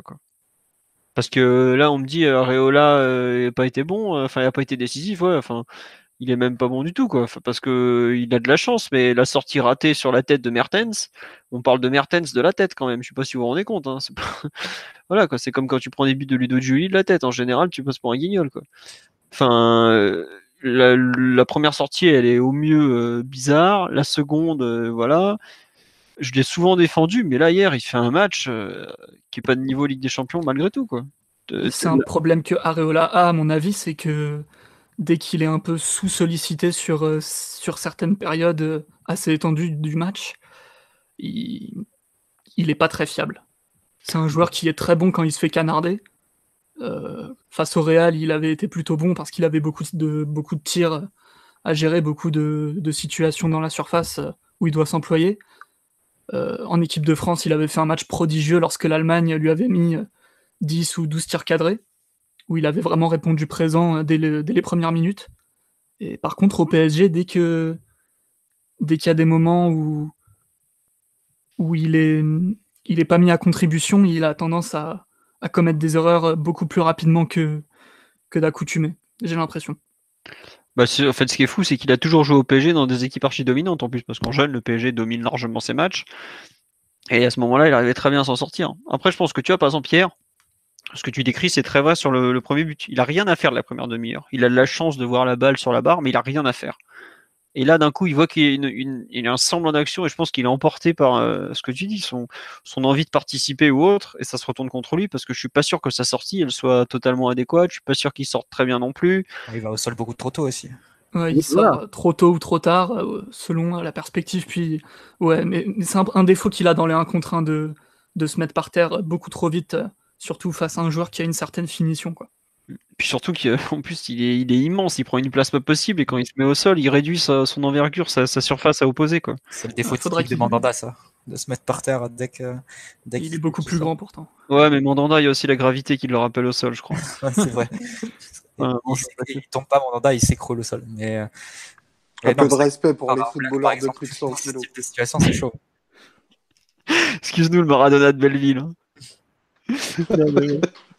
enfin bon, ouais, non, mais sur Alphonse, bon, je, enfin, je, on s'est retrouvé à parler de ça, mais ouais, globalement, il a hier, il fait pas, il fait pas un match euh, suffisant, quoi. Par exemple, pour le match, honnêtement, qui aujourd'hui pense que Tourelle va faire jouer Areola à, Naples, quoi? Si tu mets je pas, je pense que Bouffon reviendra dans la cage. Ah, je pense que très honnêtement. Allez, si on le voit pas dimanche à Marseille, parce que peut-être qu'il fera jouer Areola pour le match contre Marseille, qui est un truc un peu particulier par rapport à la rivalité. Euh, je pense qu'il fait attention à ça. Enfin, qui en le, type de contexte philo, il appelle Bouffon. Hmm, pas si sûr. Des, matchs comme ça qui sentent le souffre, où tu sais que l'équipe va être sous pression, il va, falloir sortir. Euh, on a déjà gagné la Ligue 1, ou presque, tu vois ce que je veux dire. Tu peux te le permettre. En Ligue des Champions, c'est pas pareil quand même. Et je pense que s'il doit, entre guillemets, continuer à laisser cette espèce de rotation se mettre en place, si tu dois faire jouer un peu des matchs euh, intéressants à Areola, c'est peut-être celui plutôt à, Marseille que celui à Naples. Ce que je veux dire, dans Parce que tu es vraiment encore dans une logique de rotation maintenant et pas dans une logique de performance dans un très court terme? Tu joues la saison, hein, je rappelle quand même en ce moment. Enfin, le championnat, on s'en fout. Hein, c'est pour ça que je te dis. T'es éliminé en poule, c'est un drame. Non, mais justement, c'est bien pour ça, parce qu'on s'en fout, entre guillemets, du, championnat, que tu peux faire jouer Areola, parce que tu as de la marge. Alors qu'en Ligue des Champions. tu as besoin de préparer l'équipe pour, euh, pour, le, pour Napoli maintenant franchement, est-ce qu'il en a besoin d'un avec ses défenseurs, je pense. Hein. Enfin, mes yeux, hein, mais. Ouais, ouais, je sais pas. Je. Bon, enfin, on verra. À vrai dire, c'est pas. Voilà. Est-ce que tu veux retenir un joueur, euh, Mathieu, toi, enfin, une performance qui t'a marqué euh, sur le match d'hier? Moi, je dirais que c'est plus un, symbole, mais Verratti. Et je pense qu'on va arriver rapidement au paradoxe où on va préférer le Verratti en sélection que le, que le Verratti au PSG. Parce que le, le style de jeu des deux équipes, prend des, directions diamétralement opposées. C'est vrai que ça fait un peu mal de voir Verratti qui fait pas un match mauvais individuellement en soi, dans le sens où il a pas raté beaucoup de passes, mais c'est pas le jeu qui, qui, qui le, qui le, le le, plus, on va dire. Histoire de, de donner le, ballon le plus vite possible aux attaquants et qu'ils se débrouillent. Avec au fond une incidence très faible à la construction, euh, la capacité à organiser le jeu. Au final, c'est plus office de courroie de transmission pour donner le ballon rapidement aux attaquants qu'en vrai meneur de jeu comme il avait l'habitude de le faire au PSG euh, pendant ses premières saisons. Et je serais d'ailleurs curieux de savoir le nombre de passes qu'ont échangé Verratti et Rabiot sur un match comme hier. Je pense qu'on doit être dans des totaux qui sont deux fois moins élevés que, que Verratti Mota ou Verratti Jorginho en sélection. Vrai. Je, je, pense qu'on arrive dans des contextes qui ne vont pas Verratti parce que physiquement, il peut pas tenir des, des matchs qui jouent avec beaucoup de transition, avec beaucoup de avec beaucoup d'espace à couvrir. Et je pense que c'est ce qui l'amène à beaucoup se fatiguer et à, et à, beaucoup se disperser au final sur le match. Et quand tu vois que Verratti est, sorti quasiment à chaque fois maintenant sur les matchs un peu importants. Regarde aussi, attends. Qu'est-ce qu'il y a? Enfin, regardez-le physiquement, tu le vois sur les photos, je trouve qu'il est pas affûté. Il est pas affûté le mec. Autant le mec, le, le moins que cet été en tout cas, ça c'est sûr.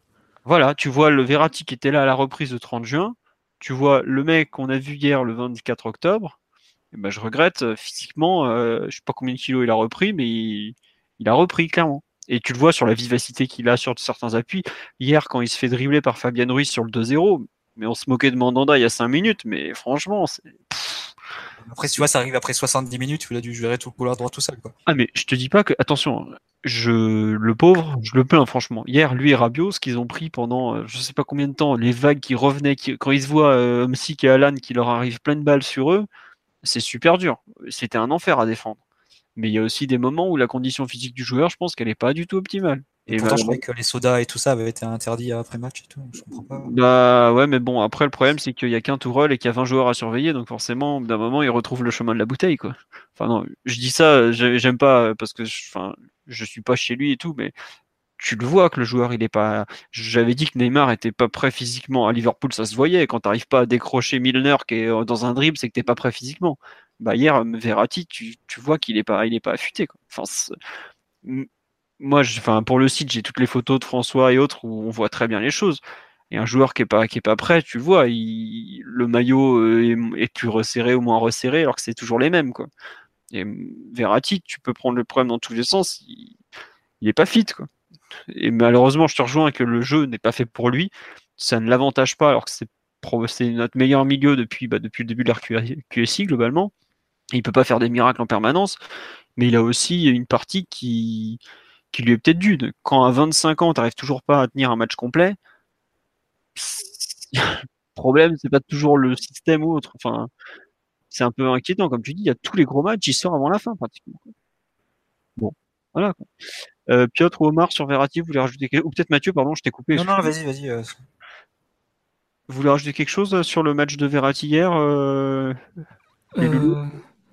euh vous n'êtes pas obligé, hein, si vous avez rien à dire, on avance, il hein, n'y a pas de souci. Non, si, mais je peux, je peux dire que il souffre euh, du compagnonnage avec euh, Adrien Rabiot. Parce que techniquement, ils, ils peuvent s'entendre, mais jusqu'où Jusqu'où ils peuvent te garantir du contrôle tous les deux? On voit que c'est un peu compliqué sur les gros matchs depuis le début de la saison.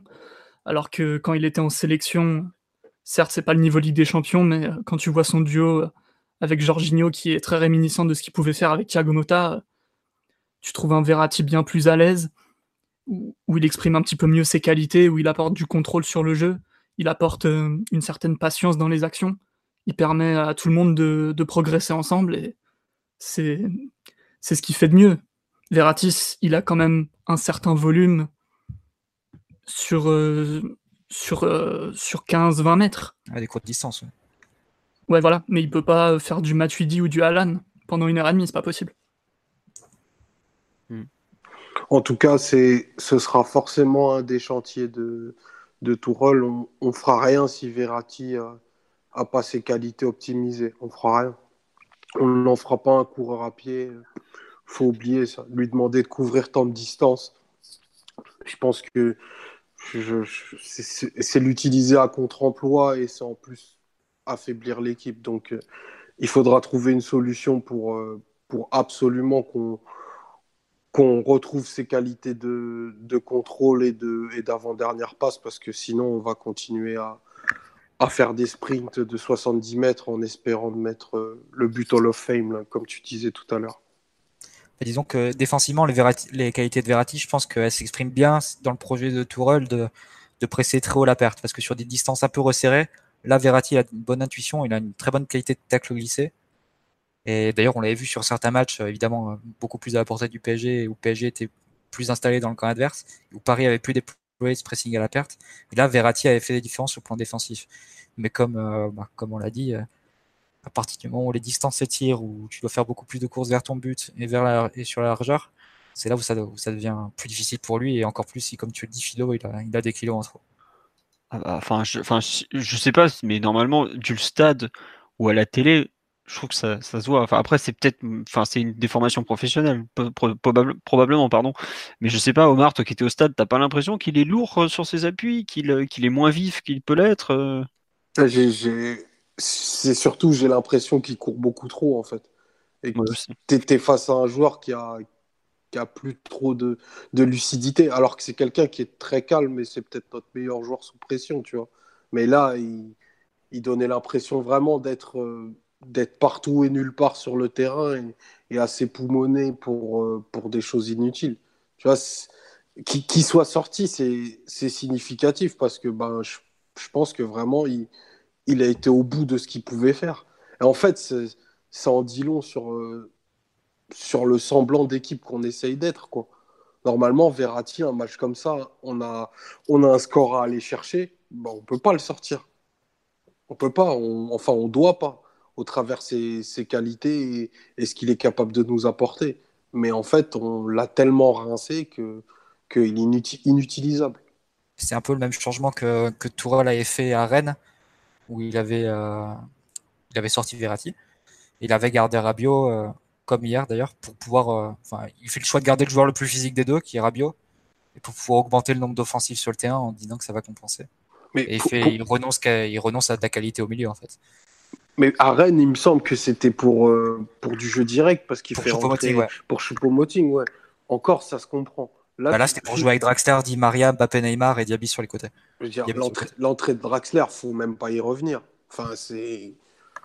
Enfin, à part mettre un maillot, faire le, une passe de 3 mètres à la fin, il n'y a rien, il n'y a, pas, a pas de personnalité. Donc, il méritait un rouge aussi. Ouais, voilà, pour, un, pour, une, pour le tacle complètement. Enfin, bref. Si, si, on avait multiplié les centres pour aller chercher peut-être la tête de Choupo-Moting, j'aurais peut-être compris. Mais là, à part le fait que je pense que vraiment Verratti était rincé. Ah, il était épuisé. Je, vois, je, vois, je vois, pas d'autre. Je vois pas quoi d'autre. Pour en avoir parlé avec François qui était au bord du terrain pour les photocultures, euh, des joueurs qui ont fini exténués côté PSG, il y en avait pas mal. Qui étaient, mais enfin, les types, ils sont vraiment allés jusqu'au bout pour aller arracher cette égalisation. Et Verratti était, est sorti, mais on le voyait sur le banc de touche, il est en train d'agoniser. Euh, enfin, il en pouvait plus, quoi. S'il est sorti, c'est vraiment ce qu'il n'y avait plus rien dans les jambes, quoi. Donc, euh, je te, vois, le type, il est allé au bout, il a fait tout ce qu'il a pu, mais comme vous dites, euh, faire de Verratti un, relayeur de grand espace, c'est ce qui ne sera jamais, et c'est tout ce qu'il ne faut pas qu'il soit. Son talent, c'est quand il a le ballon dans les pieds, c'est pas cavaler, quoi. C'est pas Matuidi. On lui demande de faire du Matuidi pratiquement en ce moment, quoi. Ce sera jamais son jeu. Ou alors, euh, autant le vendre, euh, rapporter une grosse somme et reconstruire une équipe différente. Et encore, on pourra même plus le vendre au Barça parce qu'ils ont pris Arthur. Donc euh, voilà, mais c'est terrible. Euh, ce qu'on lui demande de faire, le pauvre, c'est impossible. Après, je suis d'accord, euh, je crois que Mathieu, il me semble que tu en as vaguement parlé, il y a une personne qui le signale, avec le ballon, ça a quand même pas été terrible hier, Verratti. Vraiment, dans les, je vois en seconde période, un moment, il y a d'habitude des, actions où il sait quoi faire, où il trouve des décalages. Hier, il les trouvait pas, par exemple. Et ça, je trouve que ça, ça, ça dénote aussi d'un match un peu moins bon de sa part. Après, est-ce qu'il était en capacité de trouver des gens ou est-ce qu'il même lui n'arrivait pas à avoir des solutions? Je sais pas exactement, mais je, l'ai trouvé moins fin dans son jeu qu'il est capable de l'être. Donc, c'est très bien qu'avec le ballon, c'est le meilleur de l'effectif avec Neymar. Quoi. Enfin, pour trouver des angles de passe et autres, c'est ce qui se fait mieux au niveau européen quand même. Quoi. Enfin, je sais pas ce que vous en avez pensé, mais en tout cas, moi, j'étais un poil, euh, un poil déçu à ce niveau-là, en tout cas. Bon, visiblement, personne ne veut en parler, donc j'ai dit c'est pas grave. Ah, quand même, Verratti, c'est que la situation devient critique, mais. Ah ouais, non, mais c'est. Enfin. C'était loin d'être son meilleur match, c'est sûr, mais tu vois par moment qu'il est trois classes au-dessus des autres sur le terrain, quoi. Avec le ballon, ouais, ça, il, est, ouais, ouais, il est loin devant les autres, mais bref. Euh, Simon, il y a un joueur sur lequel tu veux revenir ou on a fait le tour? Euh, En ce qui me concerne, euh, peut-être peut peut-être parler un peu de Marquinhos, qui est, qui est un, je pense, un bon capitaine et, et qui, est, qui se cache jamais, qui est courageux, mais défensivement, il est pas, il apporte pas, c'est pas le meilleur Marquinhos qu'on ait vu depuis, depuis 3-4 ans, quoi. Surtout que, que l'absence de Thiago Silva allait nous permettre de jouer beaucoup plus haut et de, contenir les attaquants rapides du Napoli, c'est étrange. Ouais, de moins subir et ouais, bah, c'est des choses qui, qui, se disent sur les réseaux. Ouais. Non, mais tu vois, on voit quand même la différence. Trois, trois gros matchs où on subit euh, euh, de manière assez unilatérale. Donc Anfield, euh, entre Lyon et tu vois la différence quand il y a Thiago Silva. Parce que les deux matchs qu'il fait contre Lyon et Liverpool, il n'y a que lui qui peut le faire dans les centraux qu'on a. Même si Marquinhos et Kimpembe, voire Kerrer sont de très bons joueurs, Thiago Silva, c'est lui le leader de la défense centrale, ça paraît euh, indéniable vu la qualité qu'il a montré depuis le début de la saison. Et Marquinhos, je trouve. Si on finit avec zéro but encaissé, c'est uniquement grâce à Thiago Silva, on peut le dire. Ah, complètement. Mais Marquinhos, je trouve qu'il est un peu, euh, un peu défaillant dans son jeu de surface en ce moment. Il a un peu plus de mal dans les duels même au niveau de son placement, parfois il a la demi-seconde de retard qui, qui met un peu tout le monde en danger. Et j'ai l'impression que pour euh, ses repères personnels, c'est un peu, c'est peut-être un peu, un peu difficile pour lui de, de se faire trimballer euh, d'une position d'arrière centrale, soit à 2, soit à 3, soit de jouer numéro 6. Je suis pas sûr que ça lui fasse euh, individuellement du bien en ce qui concerne ses qualités, dans la capacité à mettre en avant ses qualités. Fio disait qu'il euh, avait fait un bon match face euh, avec le Brésil en sélection. Ah oui, franchement, il fait un très bon match avec le Brésil. C'est contre l'Argentine ah ouais. ouais. il était pas mal. Avec Miranda axe gauche, les deux, ils avaient vraiment fait une belle copie. Mais tu vois, c'était pas un match où, euh, comme la première mi-temps, où l'Argentine a le ballon et, fait reculer le PSG, et fait reculer, enfin, vous voyez ce que je veux dire, où l'équipe de Marquinhos recule. C'était vraiment des, plutôt des transitions rapides, des contres, où euh, il est entre guillemets, il peut utiliser sa vitesse, mais il n'est pas forcément dans un rôle de patron défensif, quoi. Et puis surtout, Miranda, il sait parfaitement gérer à ses côtés. Là, euh, il était dans un hier, il était dans un rôle où il devait assumer un certain leadership avec Kim Pembe, et on voit qu'il y a plein de moments où ça collait pas entre les deux. Et puis déjà rien que l'action au bout de 5 minutes de jeu où il fracasse la cheville, c'est de Mertens. Tu qu'est-ce que t'as fait, mon gars Enfin, 5 minutes de jeu, tu prends un jaune, tu te mets en difficulté pour tout le match. T'as plus de possibilité de corriger toutes les, grosses erreurs que tu pourrais faire, à partir de là, voilà, tu, composes. Excusez-moi, Mathieu, euh, Simon, je vous laisse finir sur Marquinhos.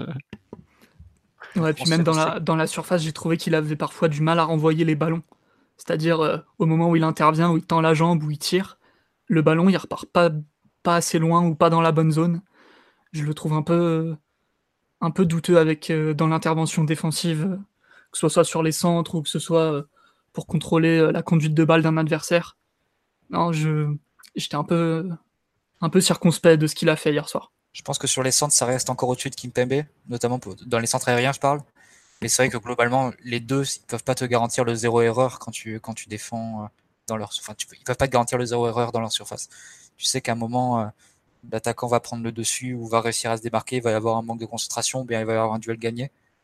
Et c'est ce qui fait la, la, singularité, la singularité de Thiago Silva dans cet effectif et qui fait que pour aucune raison et sous aucun prétexte, tu peux te passer de lui dans, dans cette équipe.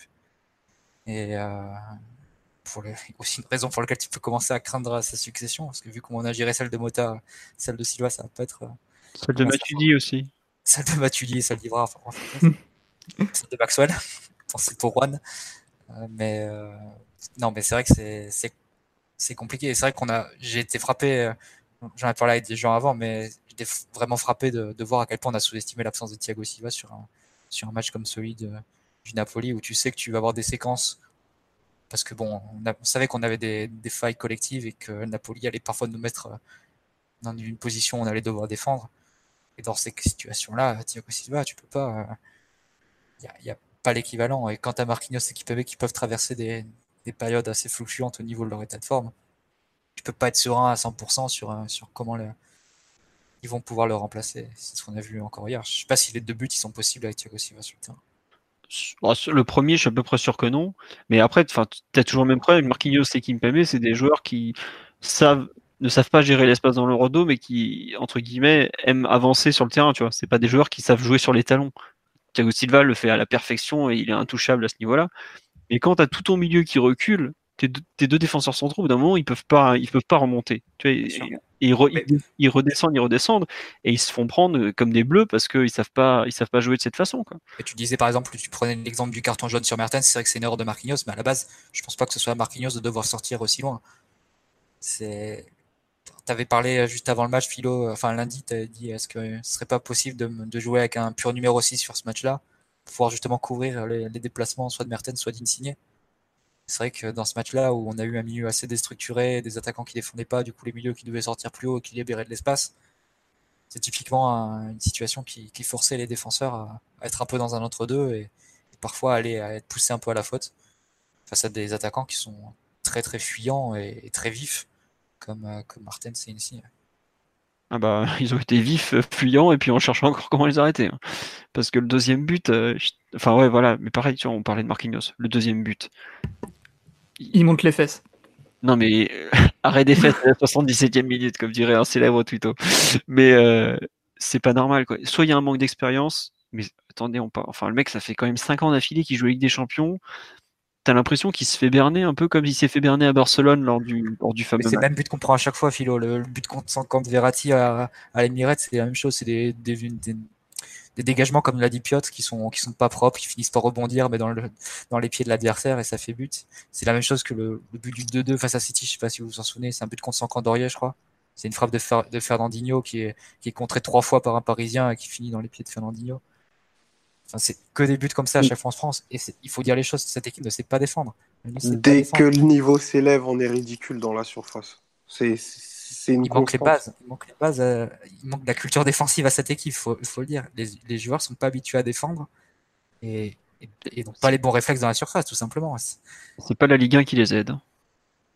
Ouais, c'est peut-être. Euh, on s'aide on, pas non plus. Hein, je veux dire, la Ligue 1, ok, mais après, euh, je veux dire, sur le terrain, on est tout seul. Hein, donc, il y, y, a, tu vois, cet argument, on l'entend souvent. On dit voilà, le, niveau de la Ligue 1 est, trop faible et ne nous prépare pas aux grandes échéances.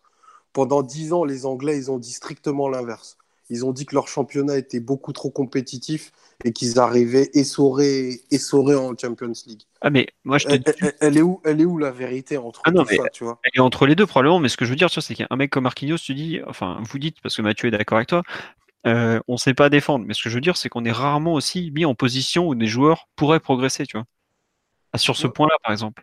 Pareil, euh, on ne sait pas défendre quand une équipe nous prend le ballon et qu'elle nous balade. Mais c'est des, des, cas qu'on voit tellement rarement que c'est dur de progresser dessus, tu vois ce que je veux dire Et c'est dans ce sens-là où, évidemment, que la Ligue 1 n'est pas responsable de tout, et c'est pas la c'est pas la faute de la Ligue 1 si l'autre nous a mis un 4-2-3-1 archi déséquilibré, ou ce genre de choses. Tu as évidemment des trucs où tu peux t'en prendre qu'à toi-même même Juninho l'expliquait l'autre jour, il y a des matchs, euh, il y a des époques où Lyon était très dominant, où les entraînements étaient plus durs que les matchs. Et c'est très bien, le PSG doit aussi, je pense, tendre vers ce modèle de l'ultra exigence au quotidien.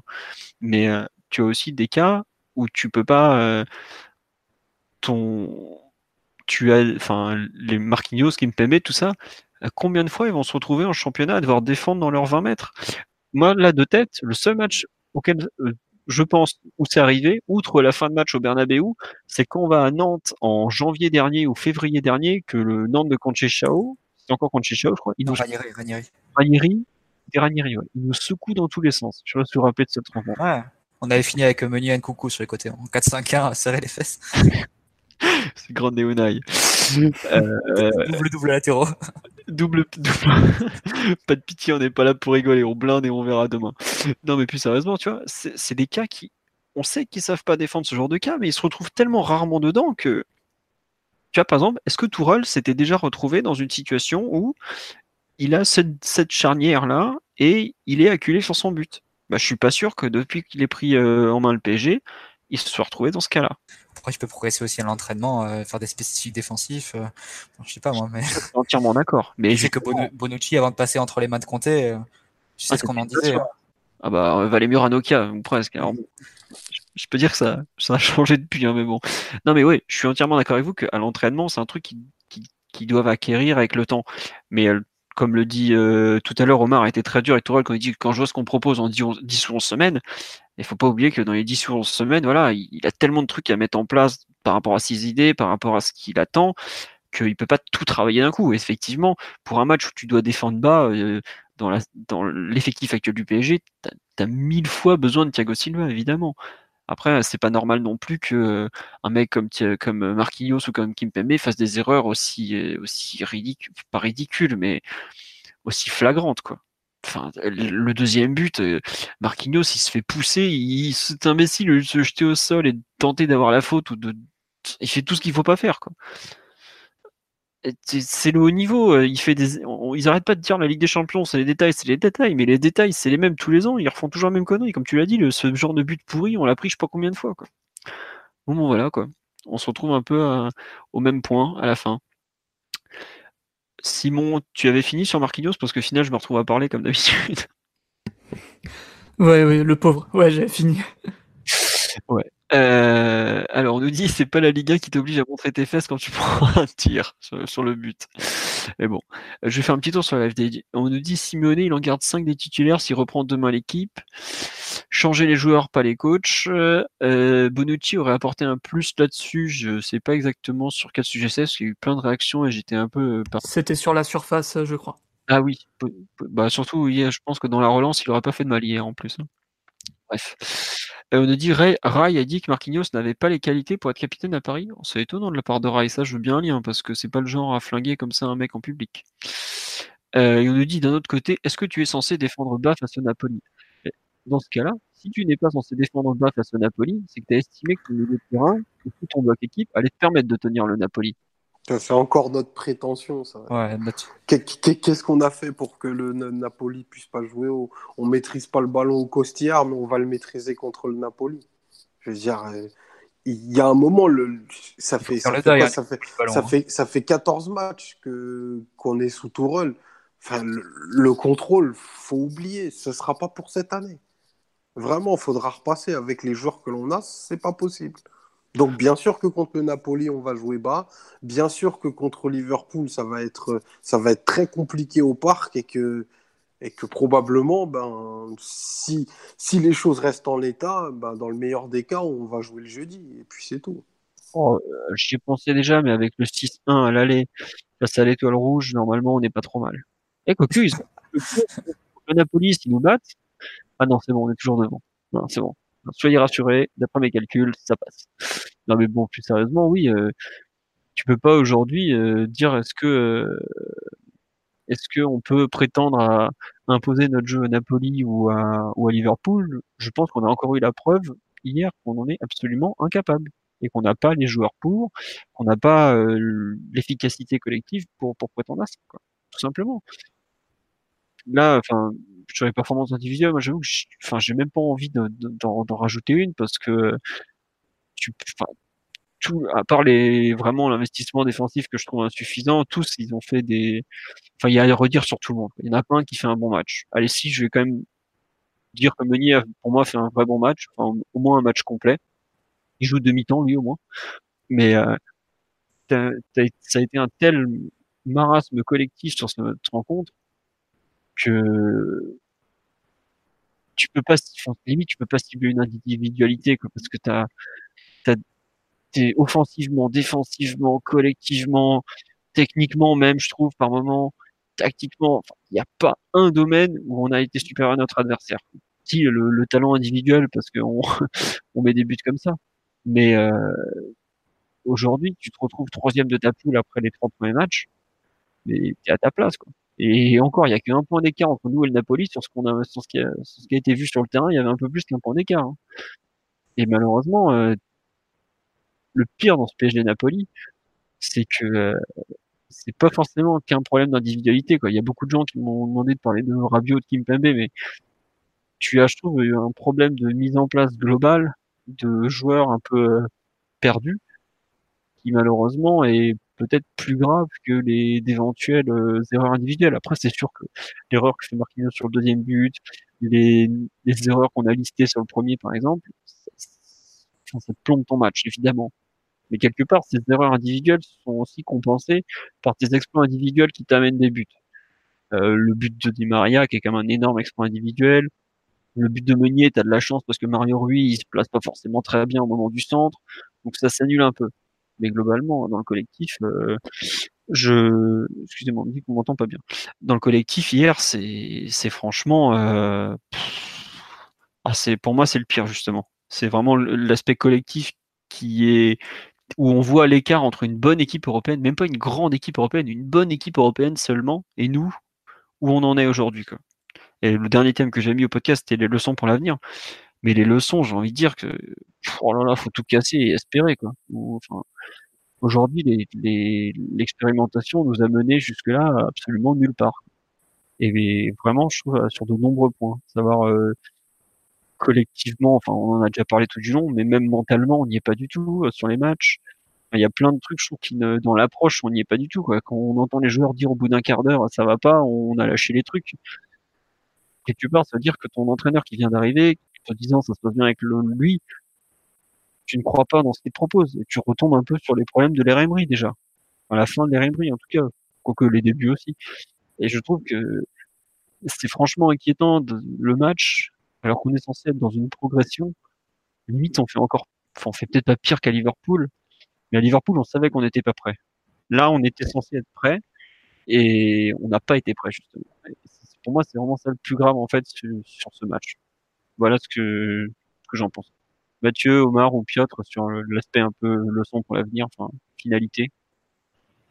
Maintenant, la question, c'est de savoir euh, les décisions que prendra Tourelle à partir de là. Est-ce que euh, va, essayer de, continuer dans, la même direction en essayant d'améliorer, de, de tenir, on va la, structure sur un peu plus que 10 minutes par mi-temps, ou est-ce qu'il va prendre des décisions radicales qui peuvent euh, passer par la sortie d'un ou deux joueurs offensifs euh, du 11 mais c'est très compliqué. On, l'a dit les dernières semaines, les, avantages, les, inconvénients, les, les possibles conséquences positives ou négatives de chacun des choix, c'est très délicat à faire et c'est d'autant plus délicat que c'est des choix que tu prends dos au mur.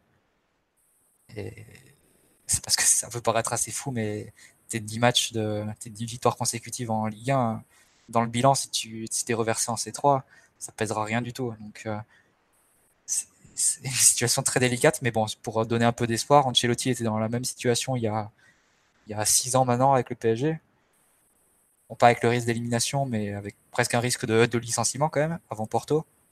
Et il avait réussi à renverser la situation en, réinventant une nouvelle équipe qui avait quand même eu certain, euh, une certaine continuité après, parce que pendant six mois, le, le système avait perduré et, l'équipe avait trouvé son équilibre. Dos au mur, là encore. Qu'est-ce que Tourelle est capable de, faire cette, cette, euh, ce retournement de situation un peu? Bien ce qui va plutôt jouer la continuité en espérant que ça passe par un, redressement des individualités, par une prise de conscience, on va dire, de certaines d'entre elles, qu'il faut donner plus? Ça va être un peu la question et je pense qu'on aura la réponse dès la, livraison de la composition, dès l'annonce de la composition face à Marseille euh, dimanche. Mmh. Tiens, j'ai une personne qui dit sur le live, ok les rois de la tactique, vous êtes Tourelle, vous faites quoi maintenant? Et Mathieu vient de le dire, il n'y a pas que l'aspect tactique, il y a aussi l'implication des joueurs dans, dans ce qu'ils proposent, qui, qui, a été insuffisante euh, très fortement insuffisante. Quoi. Après, juste pour répondre à, ça, je, je, prétends rien du tout et je vais même dédouaner un peu Tourelle. Je pense qu'il n'y a pas de solution avec cet effectif. Donc autant être clair et quitte, quitte à être un peu pessimiste. Donc je pense que tu peux pas équilibrer l'équipe. Mais bon, après, est-ce que Tourelle en est capable pour un tour de magie? Bah, Je serais le premier à applaudir. Ah oui, euh, faut quand même le dire. On lui demande beaucoup avec un effectif dont... Il y a beaucoup de circonstances atténuantes. Ouais. L'effectif n'est ah pas normal. Ah non, et je suis d'accord moi, je, je, trouve que le match a été raté dans les grandes largeurs, notamment par lui, mais il n'a pas forcément la possibilité de faire 10 000 autres choix. Hein. Déjà à la pause, il arrive à bricoler son 3-4-3 avec euh, Di Maria ailier gauche, enfin piston gauche. Rien que ça, c'est du bricolage déjà. tu vois, déjà on est dans le bricolage juste pour bricoler un changement de système. À partir de là, le pauvre, il peut pas faire de miracle.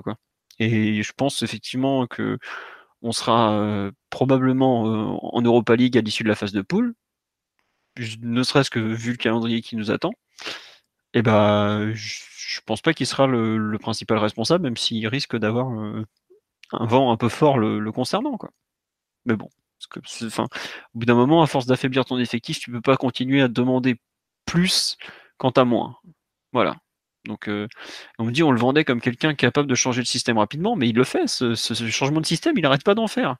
Mais au bout d'un moment, tu peux changer de système, changer de système. Quand t'as pas les joueurs, euh, tu, ne peux plus faire que des, changements de système et des miracles permanents.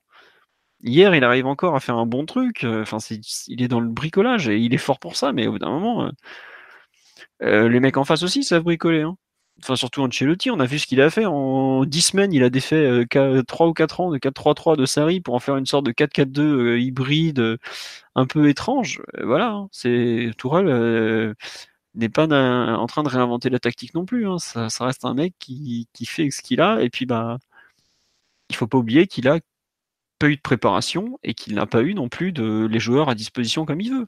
Le mois d'octobre, les mecs, là, on est le 25 octobre, ils ont passé plus de temps en sélection qu'avec lui pratiquement. Faut pas l'oublier non plus. Donc euh, forcément, bah, es, collectivement, t'es en retard, t'es très en retard. Après, il y a aussi peut-être des erreurs de lecture de son effectif, comme Unai en avait fait à ses débuts, comme Blanc en a fait à ses débuts. Euh, comme Carlo Ancelotti en a fait à ses débuts, parce que c'est pas évident de savoir lire un effectif, ça prend du temps, mais le, temps n'en a pas. Et on joue, euh, comme me le disait Ryan cet après-midi quand je suis allé le chercher pour euh, le podcast, il m'a dit le problème du PSG, c'est que vous jouez contre, allez, peut-être deux des cinq équipes les plus prêtes collectivement en ce moment en Europe. Bah voilà, bah nous on fait pas partie des cinq, je sais même pas si on fait partie des 20 ou des 30. vous voilà. Omar ou Piotr, sur les leçons pour l'avenir, vous voulez rajouter quelque chose? Ouais, je suis parfaitement d'accord avec les, les problèmes d'effectifs qui font que techniquement, Tourelle est un peu, un peu bloqué sur son pari de d'empiler les armes offensives les unes sur les autres en voyant bien ce qui se passe. J'ai quand même l'impression qu'il est très gentil avec les joueurs et que les joueurs euh, lui rendent pas beaucoup en échange. Euh, il y a des, des, choses dans les attitudes, dans les efforts, dans, dans le rendement individuel qui, qui me laissent penser que ils sont pas encore euh, au maximum de ce qu'ils doivent donner à ce moment-là de la saison, même si euh, une saison post-Coupe du Monde avec un nouvel entraîneur, c'est un, peu, un peu compliqué pour tout le monde. Mais il faudra se questionner aussi sur, ce, sur cette calinothérapie qui, qui, qui fait loi maintenant au Paris Saint-Germain. Et j'ai appris, apparemment, là, selon RMC, euh, il y aura même plus de mise au vert. Pour, euh, ouais. Ça, c'est pas. En fait, ça, c'est plus lié à l'Allemagne et à il y a l'internationalisation de la Ligue 1, excusez-moi, j'ai du mal, il est tard. en Allemagne, ça se fait pas trop?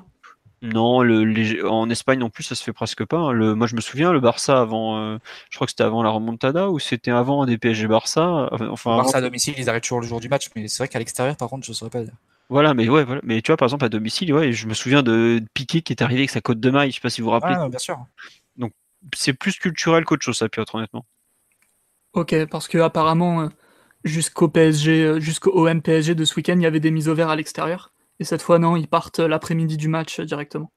Hmm. Alors ça, par contre, je peux dire, ça s'est déjà fait dans le passé. Je crois que Louis, en 2002, quand on va là-bas, on fait l'aller-retour dans la journée. Et l'idée de génie qu'il a, c'est on fait l'aller-retour dans la journée et il titularise, il titularise Gasser au lieu de Ronaldinho.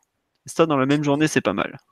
Après Louis, c'est pas mal d'en plus de pas l'avoir en mise au vert, tu vois, parce que vu les anecdotes qu'il y avait sur quand il s'énervait euh, avec les jeux de cartes et tout ça, chambrer les mecs. non mais bon, en gros, ouais, juste pour te dire que ouais, les, les mises au vert, c'est pas forcément un truc. Euh, il faut prendre du recul un peu dessus. Mais c'est vrai qu'il tente de responsabiliser ses joueurs et comme je, suis entièrement d'accord avec toi quand, quand tu dis que les mecs lui rendent pas ce qu'ils leur donnent. Et je trouve que ça se voit beaucoup chez les joueurs offensifs notamment, parce que il leur offre une. C'est ce que disait, je crois que c'était Raphaël Kofminis qui le dit hier soir sur Twitter c'est ouais effectivement les joueurs peuvent t'aimer vu les libertés qu'ils leur donnent ouais. mais eux faut qu'ils donnent aussi au bout d'un moment quoi.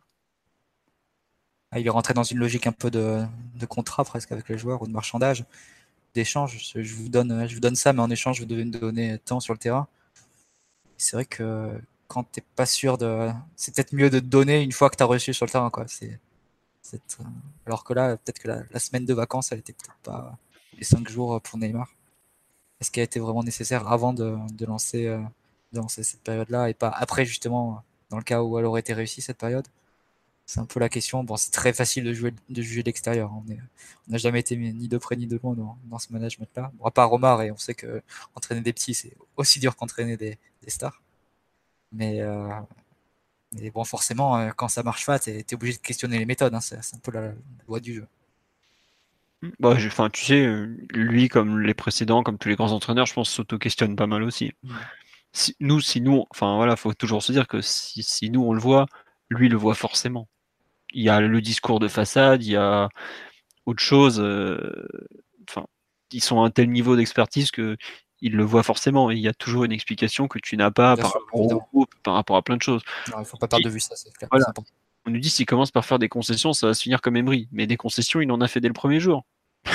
c'est le principe du foot de haut niveau aujourd'hui. J'irai investir, c'est faire des concessions en permanence, savoir sur quoi tu peux rogner pour obtenir ça. Et on retombe un peu sur ce que disait Piotr, à savoir les, gens lui donnent, enfin les joueurs lui ont pas donné autant que ce que lui leur a donné. Quoi. Après, bon voilà, on va voir un peu ce que ça donne à, moyen terme. Omar, euh, pour conclure un peu, parce qu'on est déjà, le podcast est plus long que le match maintenant, donc euh, on va essayer de finir. On, a un match euh, à la vie à la mort le, le 6 novembre qui nous attend ce serait vraiment important pour, euh, pour la, la suite des prochains mois de, vie du club de vraiment pas passer à côté. Au-delà, au-delà du résultat, je veux dire, il y a, y a une manière et une forme de jeu qui, qui doivent changer. Cette espèce de, de, de, désinvolture, de suffisance, ça doit disparaître parce que là, on a, on n'a jamais été autant au bord d'une catastrophe industrielle, comme disait Mathieu euh, tout à l'heure, et surtout des conséquences sportives désastreuses à, très court terme et, à moyen terme aussi. Donc là, il, va, s'agir de vraiment, euh, entre guillemets, euh, voir les hommes. Là, on ne pourra pas se permettre de reproposer ce qu'on a proposé contre Liverpool, contre Napoli, et espérer sortir vivant du San Paolo. Ce ne sera pas possible. Donc, il n'y a euh, que trois équipes qui ont gagné là-bas, c'est Juve, Roma et, Sidi. Voilà, donc c'est dire un petit peu le, niveau de performance qu'il qui va falloir euh, faire là-bas. Et, et, pour le coup, cette performance, elle est vitale. Quoi. Ah bah, enfin, quelque part, je trouve que tu vois, ce groupe s'est placé dans une telle situation où, enfin, ce groupe ou cette équipe où elle doit naître à Naples, en fait c'est soit elle, va, s'effondrer lamentablement à Naples, comme elle s'est effondrée à Liverpool, comme elle a fait un match hier mauvais, comme elle peut, entre guillemets, euh, devenir une vraie équipe à Naples. Et quelque part, elle s'est mise dans une situation de qui double euh, très rare dans l'RQSI. Je pense que la dernière fois qu'une équipe s'était mise à ce niveau-là, c'était pratiquement avant d'aller à City en 2016, où on s'était mis tout seul comme des glands dans une situation compliquée en faisant 2-2 à l'aller. D'ailleurs, bizarrement, on fait aussi 2-2 hier, enfin avant-hier, vu l'heure qu'il est. Euh, tu te retrouves à devoir, entre guillemets, t'es un peu face à ton destin. Quoi. Et le PSG, c'est tour éliminatoire de Ligue des Champions, ils, ont déjà commencé. Est-ce qu'on saura se rebondir? Je pense que ça nous, en, dira beaucoup sur ce que ce groupe est capable de faire ou de ne pas faire à, à Naples déjà. Parce que si tu n'es pas capable de donner ta pleine mesure euh, en termes d'investissement. Pas il y aura toujours des problèmes tactiques et autres qui apparaîtront.